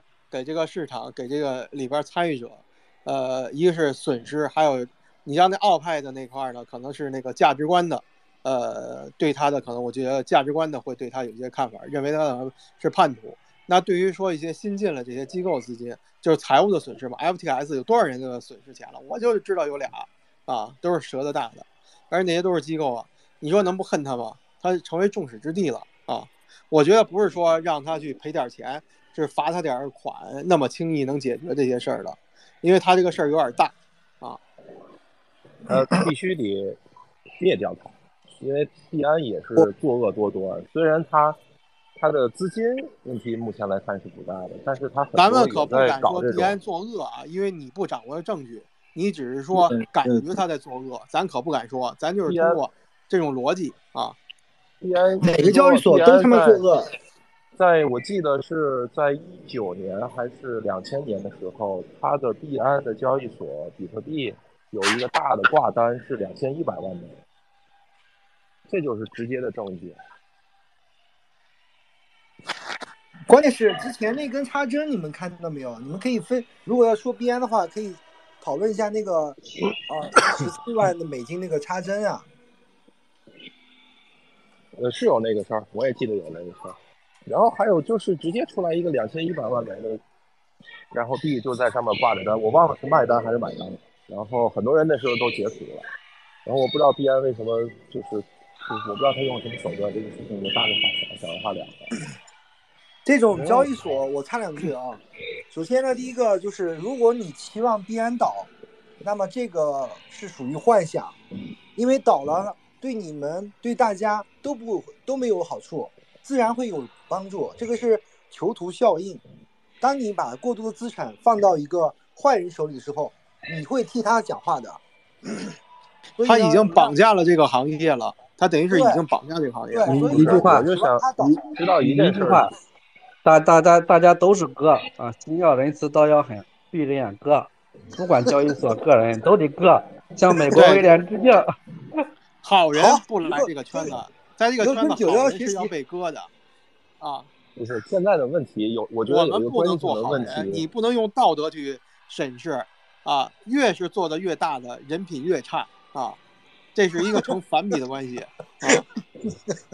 就是我要退签了，我要退签了。对，这里边没好人，这个没好。好人好人都在国内的，好人都在墙内的。你看威廉他妈跑他妈美国去，还他妈偷渡过去的，他妈能是好人吗？我是卧底，我潜伏在之间帮你们打不是，我想我想讨论的第二个问题就是，我们什么时候能接受这种去中心化的交易所？什么时候能接受？如果解解决了出入金的问题，这个障碍主要是人们的接受程度问题，还是因为？Layer One 或者 Layer Two 的费用太高问题，还是说有些监管部门技术技术我们技术普及的问题？技术普及的问题。你现在呢？监管监管部门就不希望我们用这种去中心化的，比如有你啊，不是不是不是。我个人感觉技术普及的问题啊，你是就跟就跟 DeFi 一样是吧？钱包还没搞明白呢，对吧？为什么会技术会有这么大的难题呢？那个 Uni 上面的东西都是很好用的呀，那跟普通的交易所没什么区别呀。不不不不。你感觉很好用，但是说句难听点，你拉个新人进来，什么钱包切这个链切那个链都不懂，对吧？但是 MPC 这现在不都是可以弄个弄个邮箱就可以注册注册钱包了吗？可能会不会会会会会大规模的普及？那你还需要 KYC 呢？MPC 不需要 KYC 吧？目前不需要 MPC 钱包。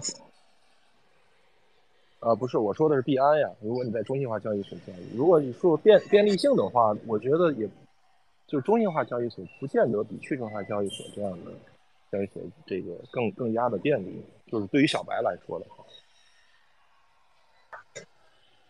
现在是这样啊，呃，第 DEX DEX 中他妈的钱都都他妈给黑客打工了。呃，对，这是一个问题。但是主主流的 DEX 其实。它发生过这种问题以后，经过它自身的这种更新还好，比如 Uni，比如 Curve，比如说阿伟、康胖这些东西，其实都发生过问题。但是呢，他们发生的问题一个是很小，第二个呢，就是在这种问题发生以后呢，没有再发生过第二次那大规模的问题。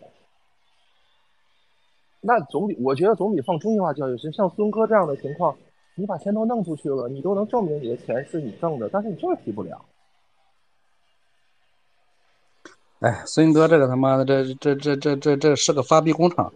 你有一，你看孙哥发那些币，他妈的成了发币工厂了。他妈发一堆币，孙哥的币不但加 P，他妈孙哥的币还有个特点，他妈前面好多零，零点零零零零零零零一。我觉得跟着孙哥混的都是有这种，怎么说呢？有这种慈善心理，就是觉得这个钱可以捐给他。可能信孙哥这个人，就是可以把这个钱投入到更有效的地方。对对，没有人跟着孙孙跟着孙哥混的人都都是美式思维，都是认为孙哥是个好人，这就这就够了，存存在即正义，真的。所以我就打算过几天去这去找找威廉。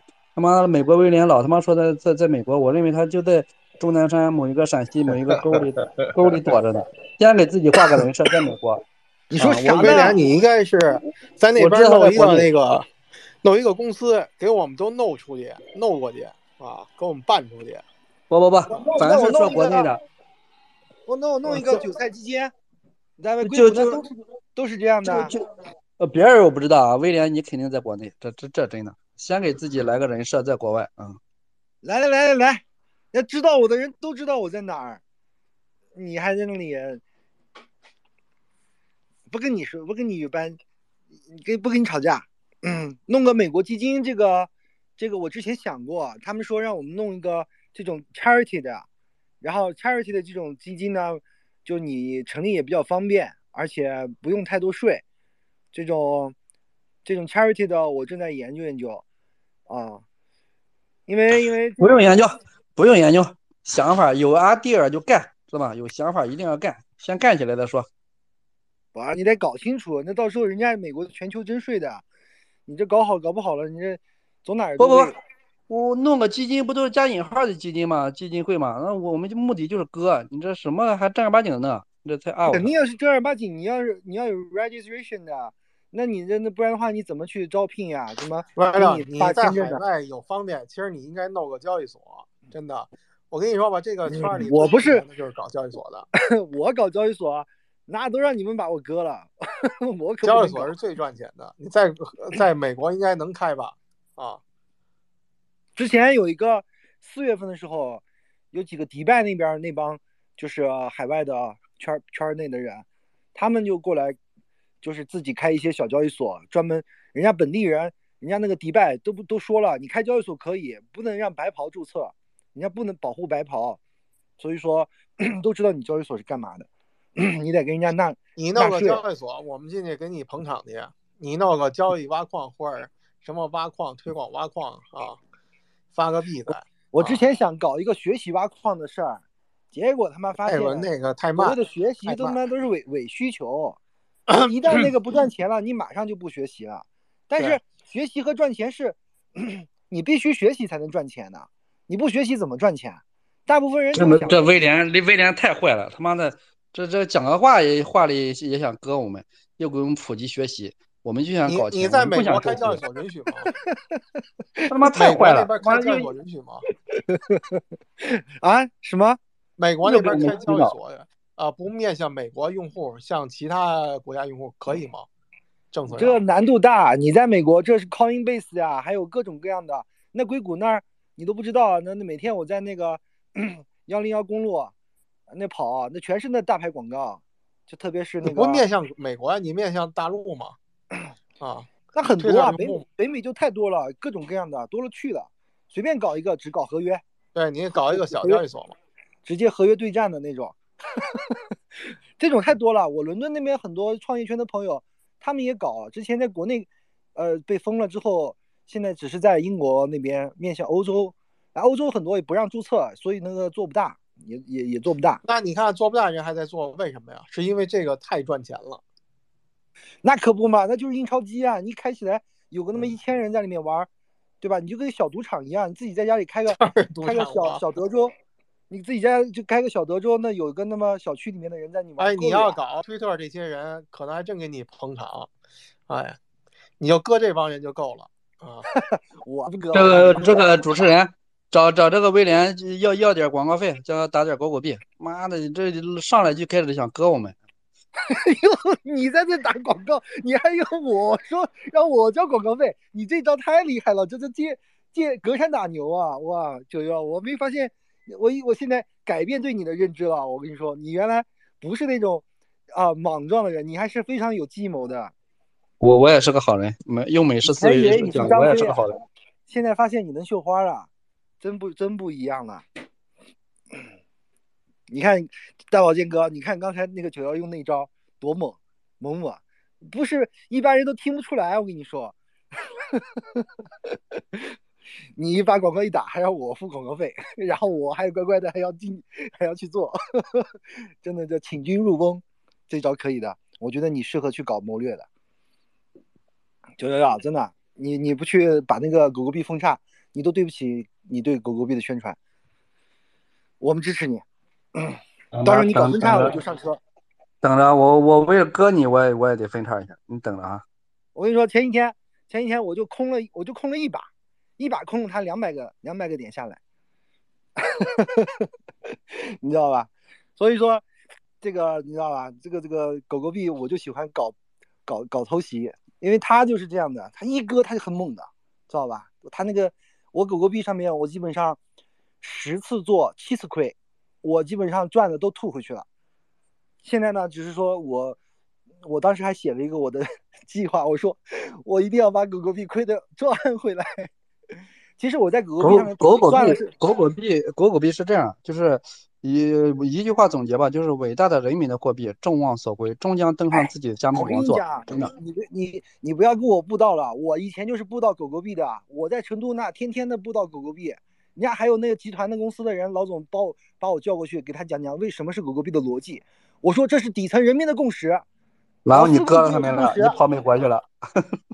没有，我就跟你说布道这狗狗币这回事儿，我是比你自己，我不是说比你早，但是我之前布道比你。跟你那个状态差不多，因为我第一笔第一在币圈的第一桶金就是狗狗币赚到的，然后呢，所以呢那个会儿那会儿我就觉得我就要站在那个底层人民的角度去发声的，所以呢我也拉了很多狗狗币的人上车。当时我朋友圈，当时那个我第一个用的是火币交易所，好，我给火币交易所拉了好多人呢，全都是上去买狗狗币的。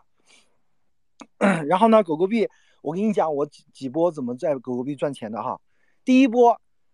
就是在一呃二零二零年的年初，我就听了马斯克这个东这个人，完了之后，当 这这这第一次知道他，反正之后呢，我就我就买了狗狗币，反正也便宜嘛，当时就就一千多块钱就买进去了，然后呢，当时他们说说还要涨还要涨，给我吓得半路都下车了，因为我一听到要涨我就害怕，当时呢只是在零点三五附近就走了，零点零七零点零点零七那个呃就没有走就没有买了。然后呢，后面呢是怎么回事？后面呢，因为他就是我关注了以后，后面我就没有玩狗狗币了，我就玩其他的山寨币去了。然后直直到今年，呃，去年这已经翻年了哈。然后呢，有几次热点，呃，就是我基本上就是它有热点我就会进去，而且一进去我就是就是一直买它是大涨，知道吧？因为它那个狗狗币它就是这种这种尿性，只要一动，动如疯狗。静如他妈的野狗，静如死狗，就是这样。他要在，他不动，他就在那里一直不动。只要有一动，那那就是跟那个星星之火可以燎原一样，是非常迅猛的。所以呢，我就给他讲，他就是不动如山，呃，徐徐如什么什么侵略如火那种那种币。所以你要按你要把它的币的尿性要搞清楚。所以它一旦开始动了，赶紧追进去。但是它不动了，你要找机会空，因为它一跌，我跟你说就一割一把，割一把。割一大把，而且这种这种跌的速度是你想象不到的速度。嗯，这是我对狗狗币的认知啊，九幺幺，咱们曾经是战友。我当时最少拉了一百个人上车，但是现在你要拉这些人上车的话，我我是不上车。我但是你要分叉的话，我上车。你分叉了，我们都上车，我就买，我直接仓位百分之二十给你干进去。大保健老哥，你看这个他他想被割，他想他想什么？他想什么？没听见。他他说让让让让他说他想让让让我分叉狗狗币，割他一把。那不那说明这有风暴啊啊！对，有有有用有有用户了，啊，肯定有。我告诉你，你只要分叉，我第一个就就买进去，然后我就帮你去宣传呀。这这个就是击鼓传花，你知道吧？啊，你第一波肯定是肯定是能割到的，因为狗狗币的共识很强啊，总有人会对这个产生幻想，也总有人希望破灭了，但是心存心存那个幻想，他会。再找机会。但是但是你要考虑有风险，你知道那个狗狗狗币教主吗？现在被骂的啊，把他全都给扒出来了，人肉 啊，哪个教主？你说哪个狗币教主？那不是马斯克吗？马斯克不是他教主吗？不是，有一个有一个人啊，叫何世璧，那人叫啊，全给扒出来了。这个就好比我跟你说，这个就好比市场上中两种角色，一种是机构，机构呢面对的是专业投资人，那就是说这种，比如说啊，比特币坐庄，机构进场，然后专业投资人进场，专业投资人相当于就是市场中的标准散户，是有投资概念的散户。那么这种狗狗币呢，割的是什么？割的是没有投资经验，那是只想暴富啊，然后不惧风险。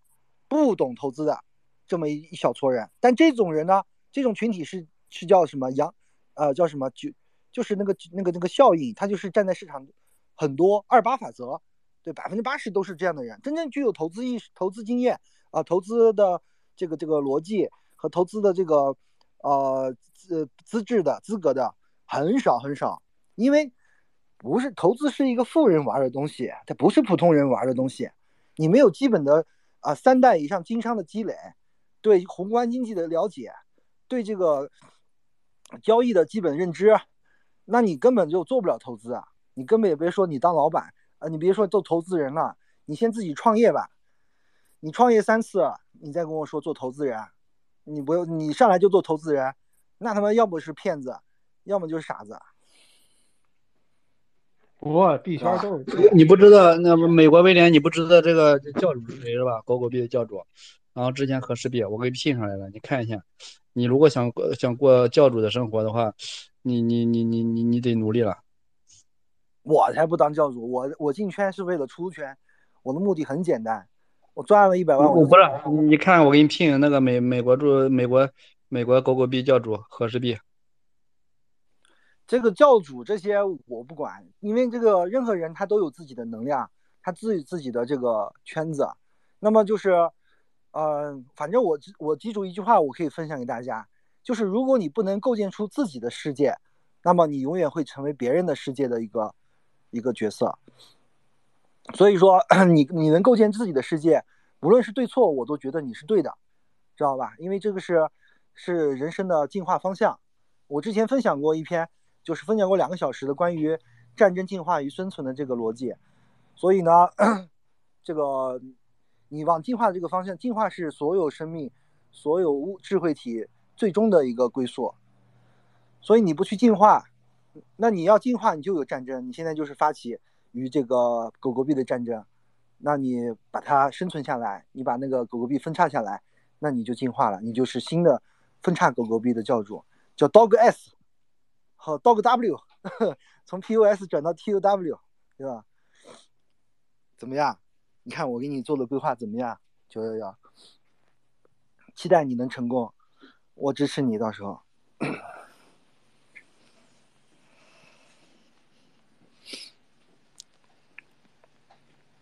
其实无论你分不分叉，你现在做的事情都是都是围绕着构建自己的世界去做的，这都是主旋律是对的。这个你像大宝剑哥说的，这个圈子 哪有什么是非善恶之分呢？这就不这就不是一个不是一个主流的一个世界观。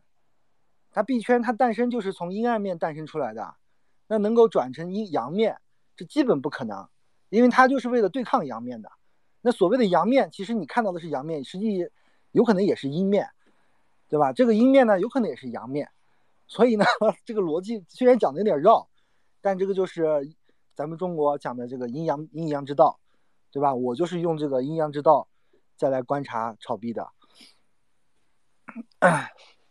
那你你要觉得这个世界不好，那说明你没有站到这个世界的主流。当你成为这个世界的主流之后，你觉得这个世界就会很美好。所以吧，进化就是我们每个人最终的最终的归宿。你只有进化到你领域的 number one。那你的世界就会很美好。这这个我插一句啊，我感觉今天聊的这个，呃，太太形而上学了。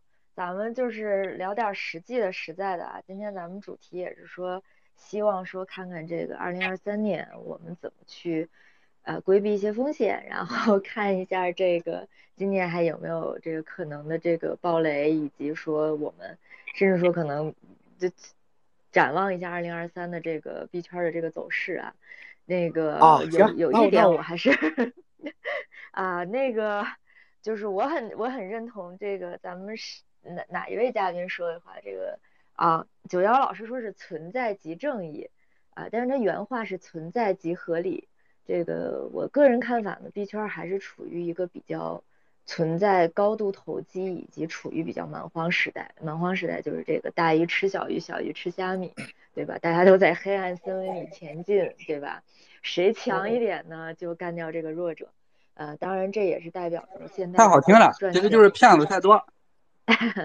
对，所以呢，就是我们一直要强调一点，第一就是 do your own research 嘛，就是我们自己做自己的判断。那现在这个行情来讲呢，就是还是处于一个比较低迷的这么一个状态，大家想赚钱的这个心态呢。我觉得也是比较一致的。那如何保持一个理性的思考？然后第一呢，做到自己不要被割。那第二呢，如果自己想去割人呢，对吧？也是 有这个不断的变换自己这个割人方式的一个 对技巧的这么一个。要想 割人，就得向美国威廉学习，先弄个这种中介的衣服西服套一下，照个照相 贴上去啊。反正割完之后换下一茬。推特这么简单，换个头像，改个名字就行了，继续割，割完换另外一个。心要仁慈，刀要狠，真的。这个我们，我们我们不是我们不针对某个人哈，我们只是说这个币圈的确这个现象很普遍，然后这个大家呢，呃，先保证好自己的这个资金安全，然后在这个二零二三年市场情况依旧不明朗的情况下呢，寻找比较可靠的这个机遇。我们不盲从，也不盲信啊。行，那主持人说了，我肯定要捧场。我来抛砖引玉，谈谈我我谈谈我对未来走势的看法，但是不具备投资建议，不具备投资建议，不具备。行，都这样了，气氛都烘烘烘托到这里了，你就继续在行情上割我们一下，说吧。那就我只是代表个人观点啊，就你们千万不要信啊。然后，只是咱们就吹吹牛逼。说说说这个，呃，行情吧，呃，我觉得是这样子的。那首先呢，这一刀肯定是要下来的，但是什么时候下来呢？不知道。但我我感觉也就是最近了。但是你不把这一刀割到，就是上一刀可能离你就就电视剧那个，它离我只有零点零一公分，哎，知道吧？但是那一刀就没戳到你。但是你不要觉得他那个刀走了哦，他还是要戳到你的。我只能提醒到这里了。然后呢？至于至于对你要是具体点位的话，呃，我觉得不好说，就是，反正就是我觉得他一直没有突破那个最重要的关卡，那个地方就是一个最大的一个阻阻力。什么时候突破了啊？你再把那个乐观情绪拿出来是比较可可以的。现在的话，你乐观，我觉得都是属于幻想，知道吧？然后，哎呀，我我觉得我不能讲那么细了，就是说，反正那一刀现在。现在快了，然后你躲过那一刀，你就能够，呃，看到看到那个呃黎明黎明了，然后呢，未来肯定是是美好的，但是不要死在呃黎明前就好了。我觉得这是我对你们听得懂吧？我自己都听不懂，那就对了。能不能我我我总结一下？我给美国威廉这个总结一下，就是他在美国也是美式思维，但是他还是用中式思维讲了一下，就用三个字总结他他的发言，就是接话反。嗯，说一堆又打出去了。什么？我什么叫接话反？我没听过这个这个招式。你没你没看？让让保健老哥给你解释一下接话反那个什么这个什么二什么边那个那个武术的武术行家叫什么来？闪电鞭。什么？对对，什么什么什么保什么保国？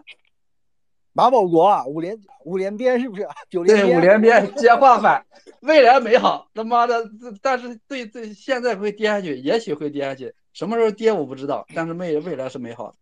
不，我现在你要是接话反，我只能把这个逻辑给你讲出来，但具体的那些点位我不能说啊。那说了这个，对不对啊？那这到时候亏了赚了没人没人分我。没事儿，你就你你你就说多少钱能能入你的社区，我我我我我录一下啊。我社区到时候说了。那那那行，那我跟你一把，别人不收钱，就收你一千个狗狗币，行不行？真的是接话饭，老哥，你还是到了美国，你居然不用美式思维，居然还用中式思维，哎。我是根红苗正的社会主义接班人，从来都没有忘忘记咱们祖国，我只是暂时卧底在这里。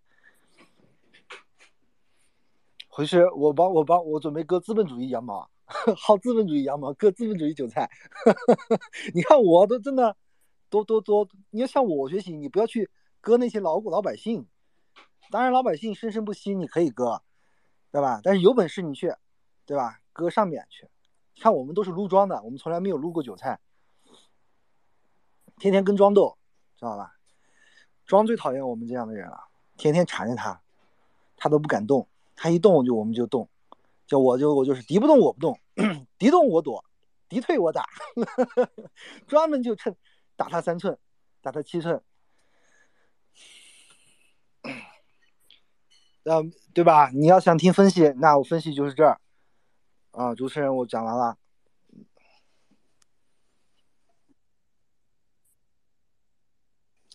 Kate，是不是讲这个方向比较配合主题了？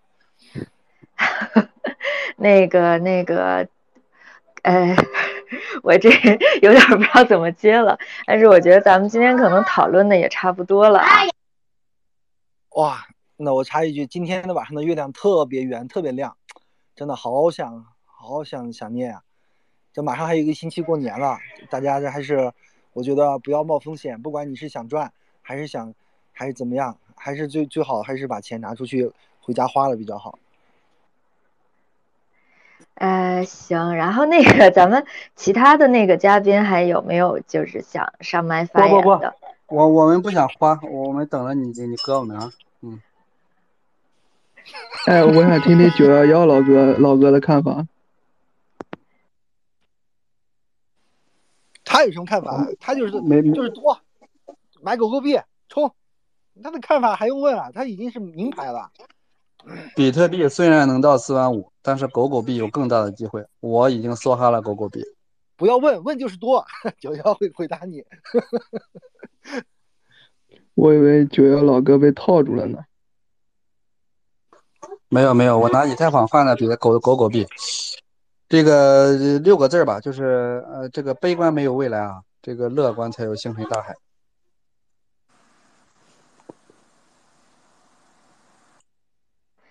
行，那那个今天，呃，如果就是其他嘉宾没有更多的这个 发言的话，可能我们那个 space 差不多就到这儿了啊。然后那个最后总结就是，我觉得黎明前的。有可能现在是黎明前的黑暗，也可能黑暗比我们想象的要更久。呃，但是不管怎么样，希望大家都有这个在在这个，不管是加密世界的这个投资也好，还是说选择了其他的这个资本市场的这个机遇也好，都希望大家能够赚钱。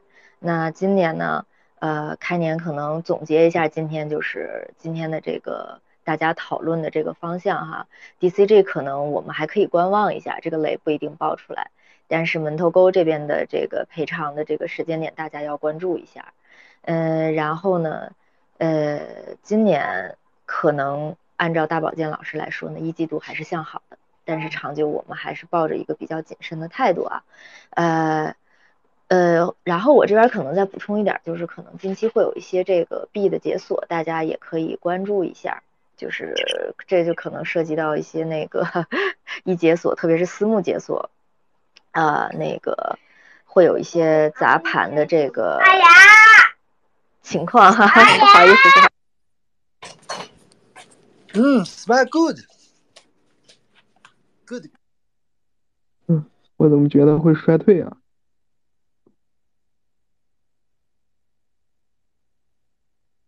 哎，九幺老哥，你这个核心是啥呀？你怎么看好狗狗？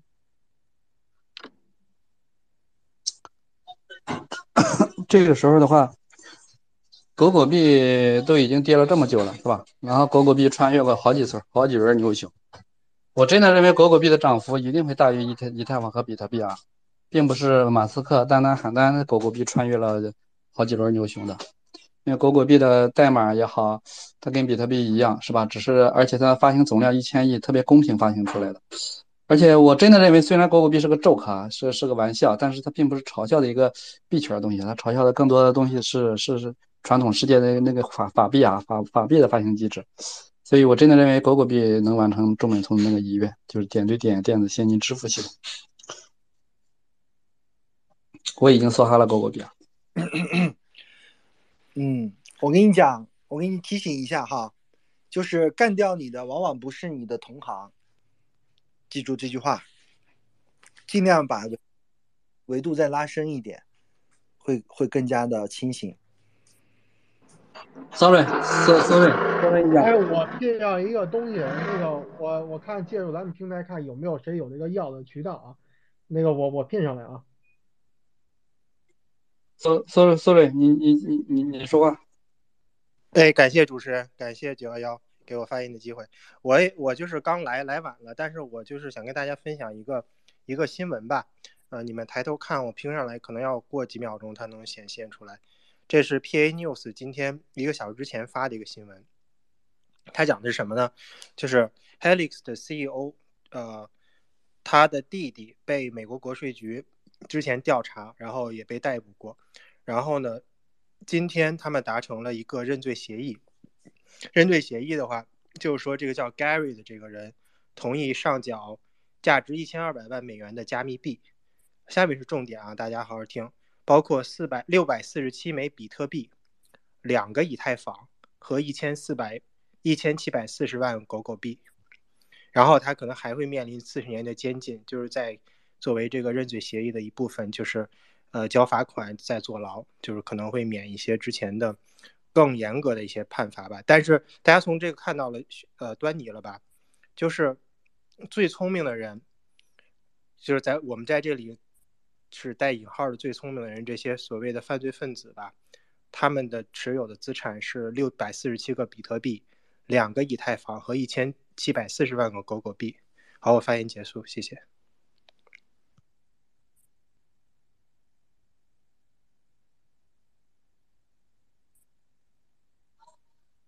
九幺幺气氛都到这儿了，你不烘托一下？对，哎，那个我已经早早早刷哈了狗狗币。那个，sorry，sorry，你你说的那个咪咪那个上链那个是不是很容易啊？不是，咱一个一个聊，咱一个一个话题聊。我说的这个意思，我还再补一句吧，因为我说话不想留留最后一句，就是说，在真正的投资人眼里，实际上有价值的币只有两种，就是比特币和狗狗币。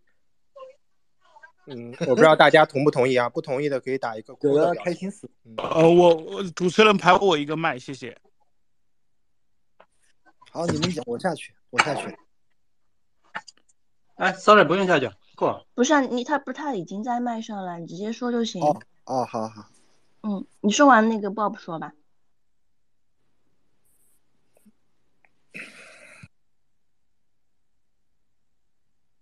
哎，说呀，刚刚是谁要发言来着？好像是威廉姆啊，我看。没有我我等我我我已经讲完了，嗯，那你说吧。我看那个鲍勃他发言了，好像没有出声，好像是。好，嗯，鲍勃你讲。好，我先说，就是我们说就是货币的价值是什么？这个东西已经讲了快四五年了，在 Clubhouse 讲，在 Twitter Space 讲。那今天我看到这个话题啊，就是还有哪些潜在的危机啊？这边就有一个比较比较从原理上面来看啊，就是我们说货币的价值到底在哪里？是什么支撑了货币的价值？对，那比特币确实它是现在目前所有加密币中最有货币价值的一个。那其他的呢？其他的就其实你很简单，你去看它锚定物是什么？货币一定要有一个锚定物在的。比特币有千万个锚定物，那其实其实你再去看谁还有锚定物，那就是 USDT 他们。就谁能够去锚定一个真正有价值的东西，那谁就是有价值的，价值不会被轻易的抹去。你把 USDT 想象成是港币。对它这个就是跟什么，跟美元直接锚定，港币也是和美元直接锚定，它有组中心化组织架构来承担一切人类政府所定下来的规则，啊，这就是有锚定物的。那我很早的时候也在那 AWSB 他们这边也说过，就是权利和义务是对等的。你比特你不加密货币什么？你在天上区块链自己玩没有问题的。一旦你要下降进入人类世界和人类世界做任何交易，你要遵守人类世界的一切规则。这个时候你会发现哦。你的就是在天上的这些属性，在人类世界里面不一定受用的。所以今天为什么 很多人都会看到说，加密货币都已经变成了中心化，或者说加密货币的交易链呃交易中心必须是中心化的，因为人类政府规定的，你除非不要搞出入金，你但凡只要和现实社会中碰到的一切就挂上钩，你就必须要遵守人类政府的所有规则，没有道理抓不到你的哈。对，所以这里就有个问题，你比如说今天你说狗狗币的价值，狗狗币的价值它的锚定物到底是什么？它是锚定了黄金还是锚定了什么东西？所以这里面就是涉及到最重要的一点，就是货币的货币的原最最根本的东西就是它的信心、信用，信用决定了货币的价值。对，你看美元，对吧？大家都说美元美国政府多坏多坏多坏，但是有一点就是美国政府是今天世界上唯一一个黑社会老大。对吧？他他他的税收超发，他的国民待遇很差，包括各种各样的福利待遇是在西方发达国家里面是比较差的，比较差不是最差，比较差的。但同时他什么？他这些他拿了大量的税收去充实军事，然后给予所有的给美国做投名状的国家进行武装保护，这就是美元的基础，是吧？那你说人民币的基础是什么？人民币的基础就是九百六十万平方公里土地上的这一切，包括人和资源。这就是另外一种基础。那你今天比如说你说，呃，那个我们说那个比特币，比特币的基础是什么？是所有的币基本上就是我们不说所有吧，大部分币都是基于比特币的价值来产生它的那个衍生物。那 USDT 呢，对吧？它不直接说我就跟美元绑在一起，类似于港币。那狗狗币的价值在哪里？所以这边就就说在在。再就是总结回来，就是说，大当大家谈风险的时候，就要先看最原始的这个基本点在哪里，它的原则是在哪里。对，所以大家再去反观回来看风险，有可能你在前几年可以百倍、千倍。我自己也在澳洲的区块链交易交易所上过班，我知道，对吧？你百倍、千倍这些东西都是可以后面人为控制的。只有真正有价值的东西，它可以历经三十轮、四十轮、五十轮。不管多少人穿越多少年的周期，它都可以走下去，啊，这才是真正的价值。你你要真的是，比如说你博大运，你赌上了就赌上了，赌上的运气很多时候都会因为你的赌而赌没有的，啊，所以这个东西就是现在我们也看到了，就是整个硅谷的投资都已经转转渐渐转淡了。对，包括美国政府也在也也会慢慢的从虚拟经济转向，重新走回实体经济。所以谁能够先和实体经济进行锚定，谁就是最有价值的体现。啊，这个是一个铁律。就过去百倍的、千倍的这种发财的机会，未来还会有吧？我不知道。但是真正的价值才会在未来的未来这几年当中慢慢的显现出来。好，我说完了。嗯，感谢 Bob 的发言。接下来我们库里南先说，然后猫总说。好，感谢哈。呃，刚才这位兄弟说的这个这个货币的属性，我觉得还是有不同的观点哈。货币的本质其实它是信用，跟什么锚定不锚定没毛关系啊。黄金是最原始的货币，它一块金属锚定的什么？啥都没锚定，对不对？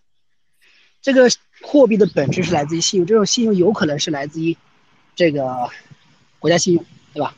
也有可能来自于代码信用，就是比特币，对吧？还有可能来自于第三方信用。这个信用的传承过程中的话呢，它怎么锚定的问题，那是一个什么？那是个结果。你一块钱买一个馒头，一块钱锚定那个馒头，那是一一块钱大家认可的前提下才为了锚定一个馒头。啊，一美元。能够去锚定的东西，它也是一样的。它本身是因为它已经被信任了，所以它才能去跟实物交换。所以那讲讲的是个结果量。那么这个投资过程中，大家可能有些人会讲，就是比较乐观的心态，嗯，还有一些人比较悲观的心态，叫悲观者往往正确，乐观者啊，这个这个这个往往成功吧。就本身来讲的话，我们。在这个行业里面，就是在发现真正的这哪些东西是真正有有这种信用或者有这种延展空间的，仅此而已。我们投资投的是什么？是价值的发现。早发现的人先搞了钱，晚发现的人可能就接盘。但你不能说接盘就有错，因为投资市场跟投机市场就是一线之隔，高买低卖或者低买高卖都有人做，对不对？但你不能说今天这个市场当中，狗狗币它也是一种信用逻辑体现，不能说这个逻辑的话它是有错误的，啊，我觉得本身来讲的话，这个新逻辑里面不能用老老的这种思路去看待，看不明白这个事情。数字经济这个逻辑里面，它本身是来自于什么？来自于更更加基础化的这个代码技术。代码技术现在不会被别人接受，以后可能会被挖出来，因为它本身的价值是在那里的，对吧？只是谁去把它挖掘出来，谁先去使用它而已。好，我说到这里，感谢。我就问一句啊，一美元为什么要有金属货币？你有考虑过这个问题吧？如果但凡你学过 economics，你就知道这个问题是一个，就是大一就要先去了解一下的，对吧？就包括人民币为什么到现在还要发行金属货币，啊，这里面是有它的道理在里面的。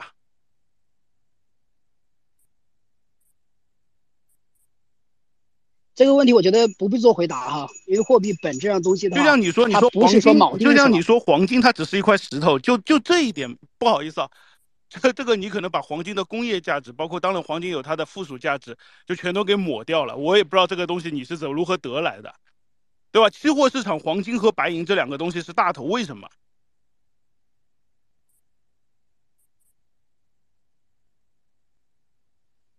在一千年以前，两千年以前，大家用的货币和黄金，它有工业价值吗？啊，两千年以前的铸币是怎么铸币的？它是用什么样子的金属？为什么用这个金属铸币？为什么会用到银币来铸币？对吧？请请你先去了解一下铸币的历史和铸币税的历史。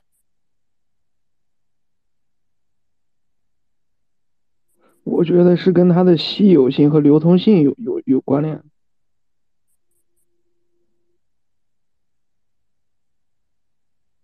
对你说的是有是有一定的正确性的，就稀有性和流通性，它们之间是有关联的，是有关联的。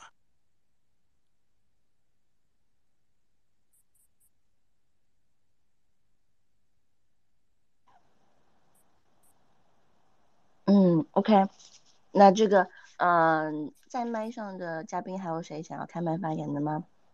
大家好像在对于这个比较虚拟货币的价值有很多争论啊。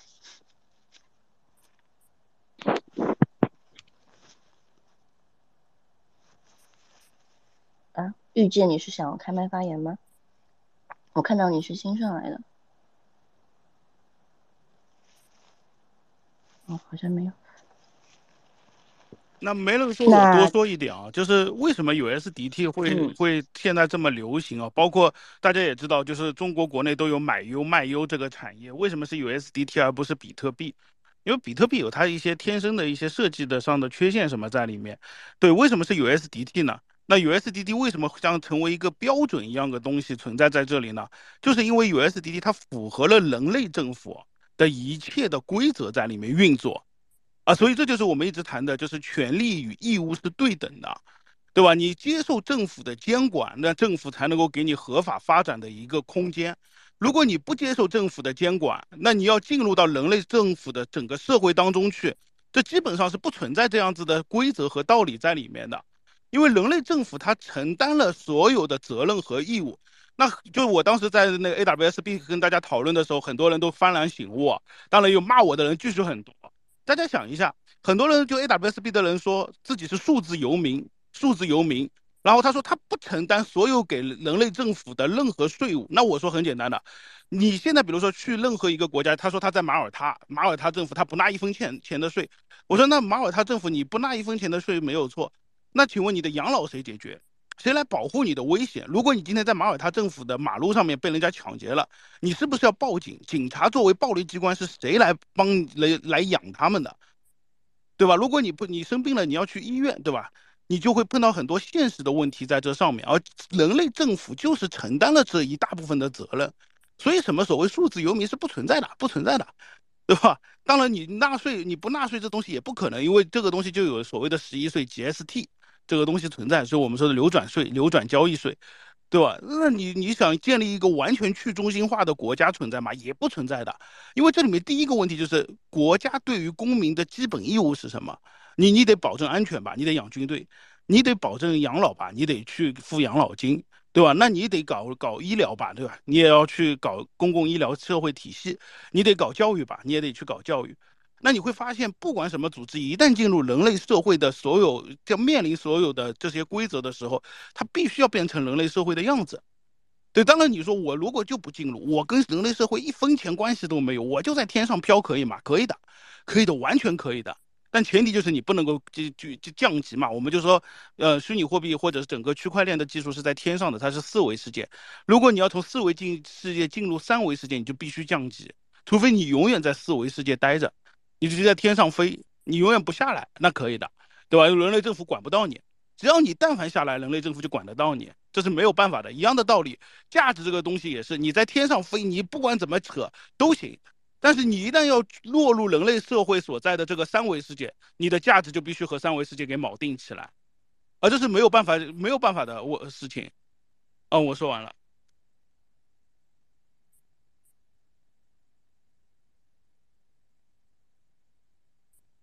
嗯，威廉哥的发言我醍醐灌顶。好，你继续。呃，没有人说，我再多说一点啊，就是也就炒了三四年了嘛，对吧？从四年前开始炒，炒到那个 Clubhouse 出来。然后渐渐的、渐渐的，我的观点也被更多的人接受了，接受了。当然不强求所有的人都去接受，这是没有办法的事情。你看，就是区块链交易所，澳澳大利亚这里的法律已经算是非常宽松了。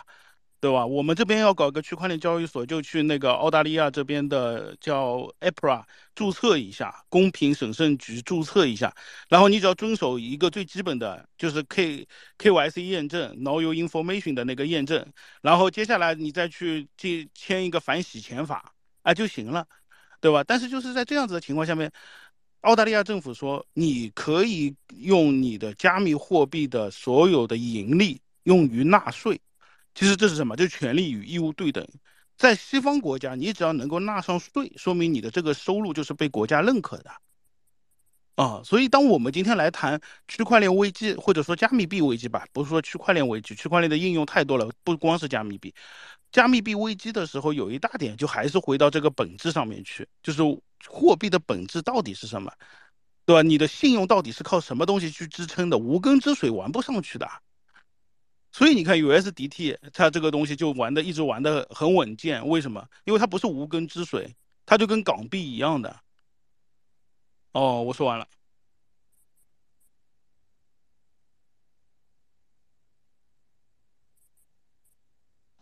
嗯，好，感谢 Bob 的分享。我看到有又有新的小伙伴上麦了，那个 Blazer 还有浩林，有什么想要针对这个话题以及我们刚刚。Bob 和其他老师的话题想分享的吗？呃，没事儿，我今天看到这话题比较那有意思，我就过来听一会儿，看看。嗯。我先刚过来，我听会儿。啊，那你来的有点晚，我们都其实已经接近尾声了。嘿嘿嘿嘿，没事没事，下次早点来的。对呀。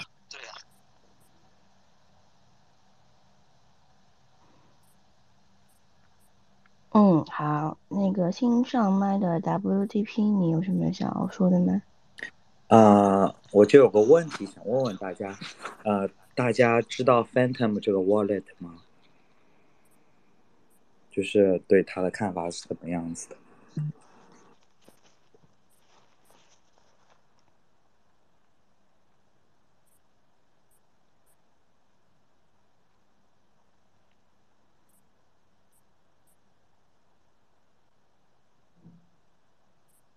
好像大家对这个比较陌生，你有问题的话，你可以加一下我们的微信，然后在微信群里问问看有没有其他小伙伴对这个问题有认识的。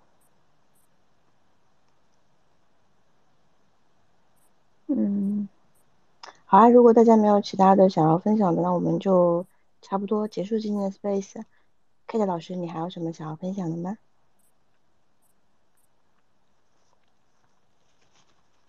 呃，我这边没有了。然后，呃，好像 Jerry 这边会有想说的啊。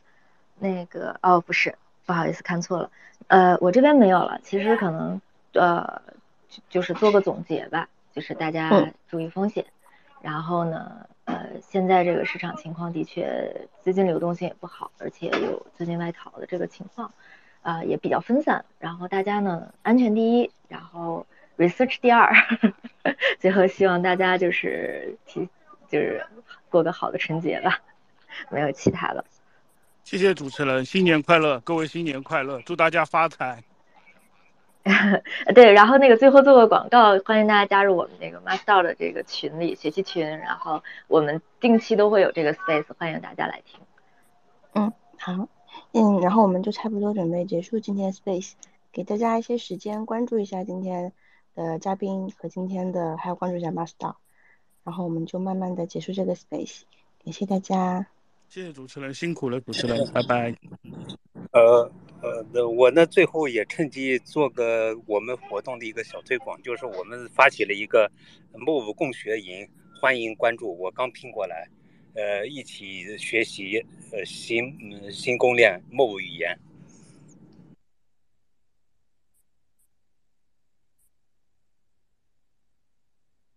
拜拜，你们继续聊。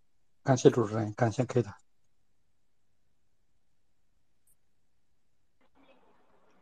好的，好。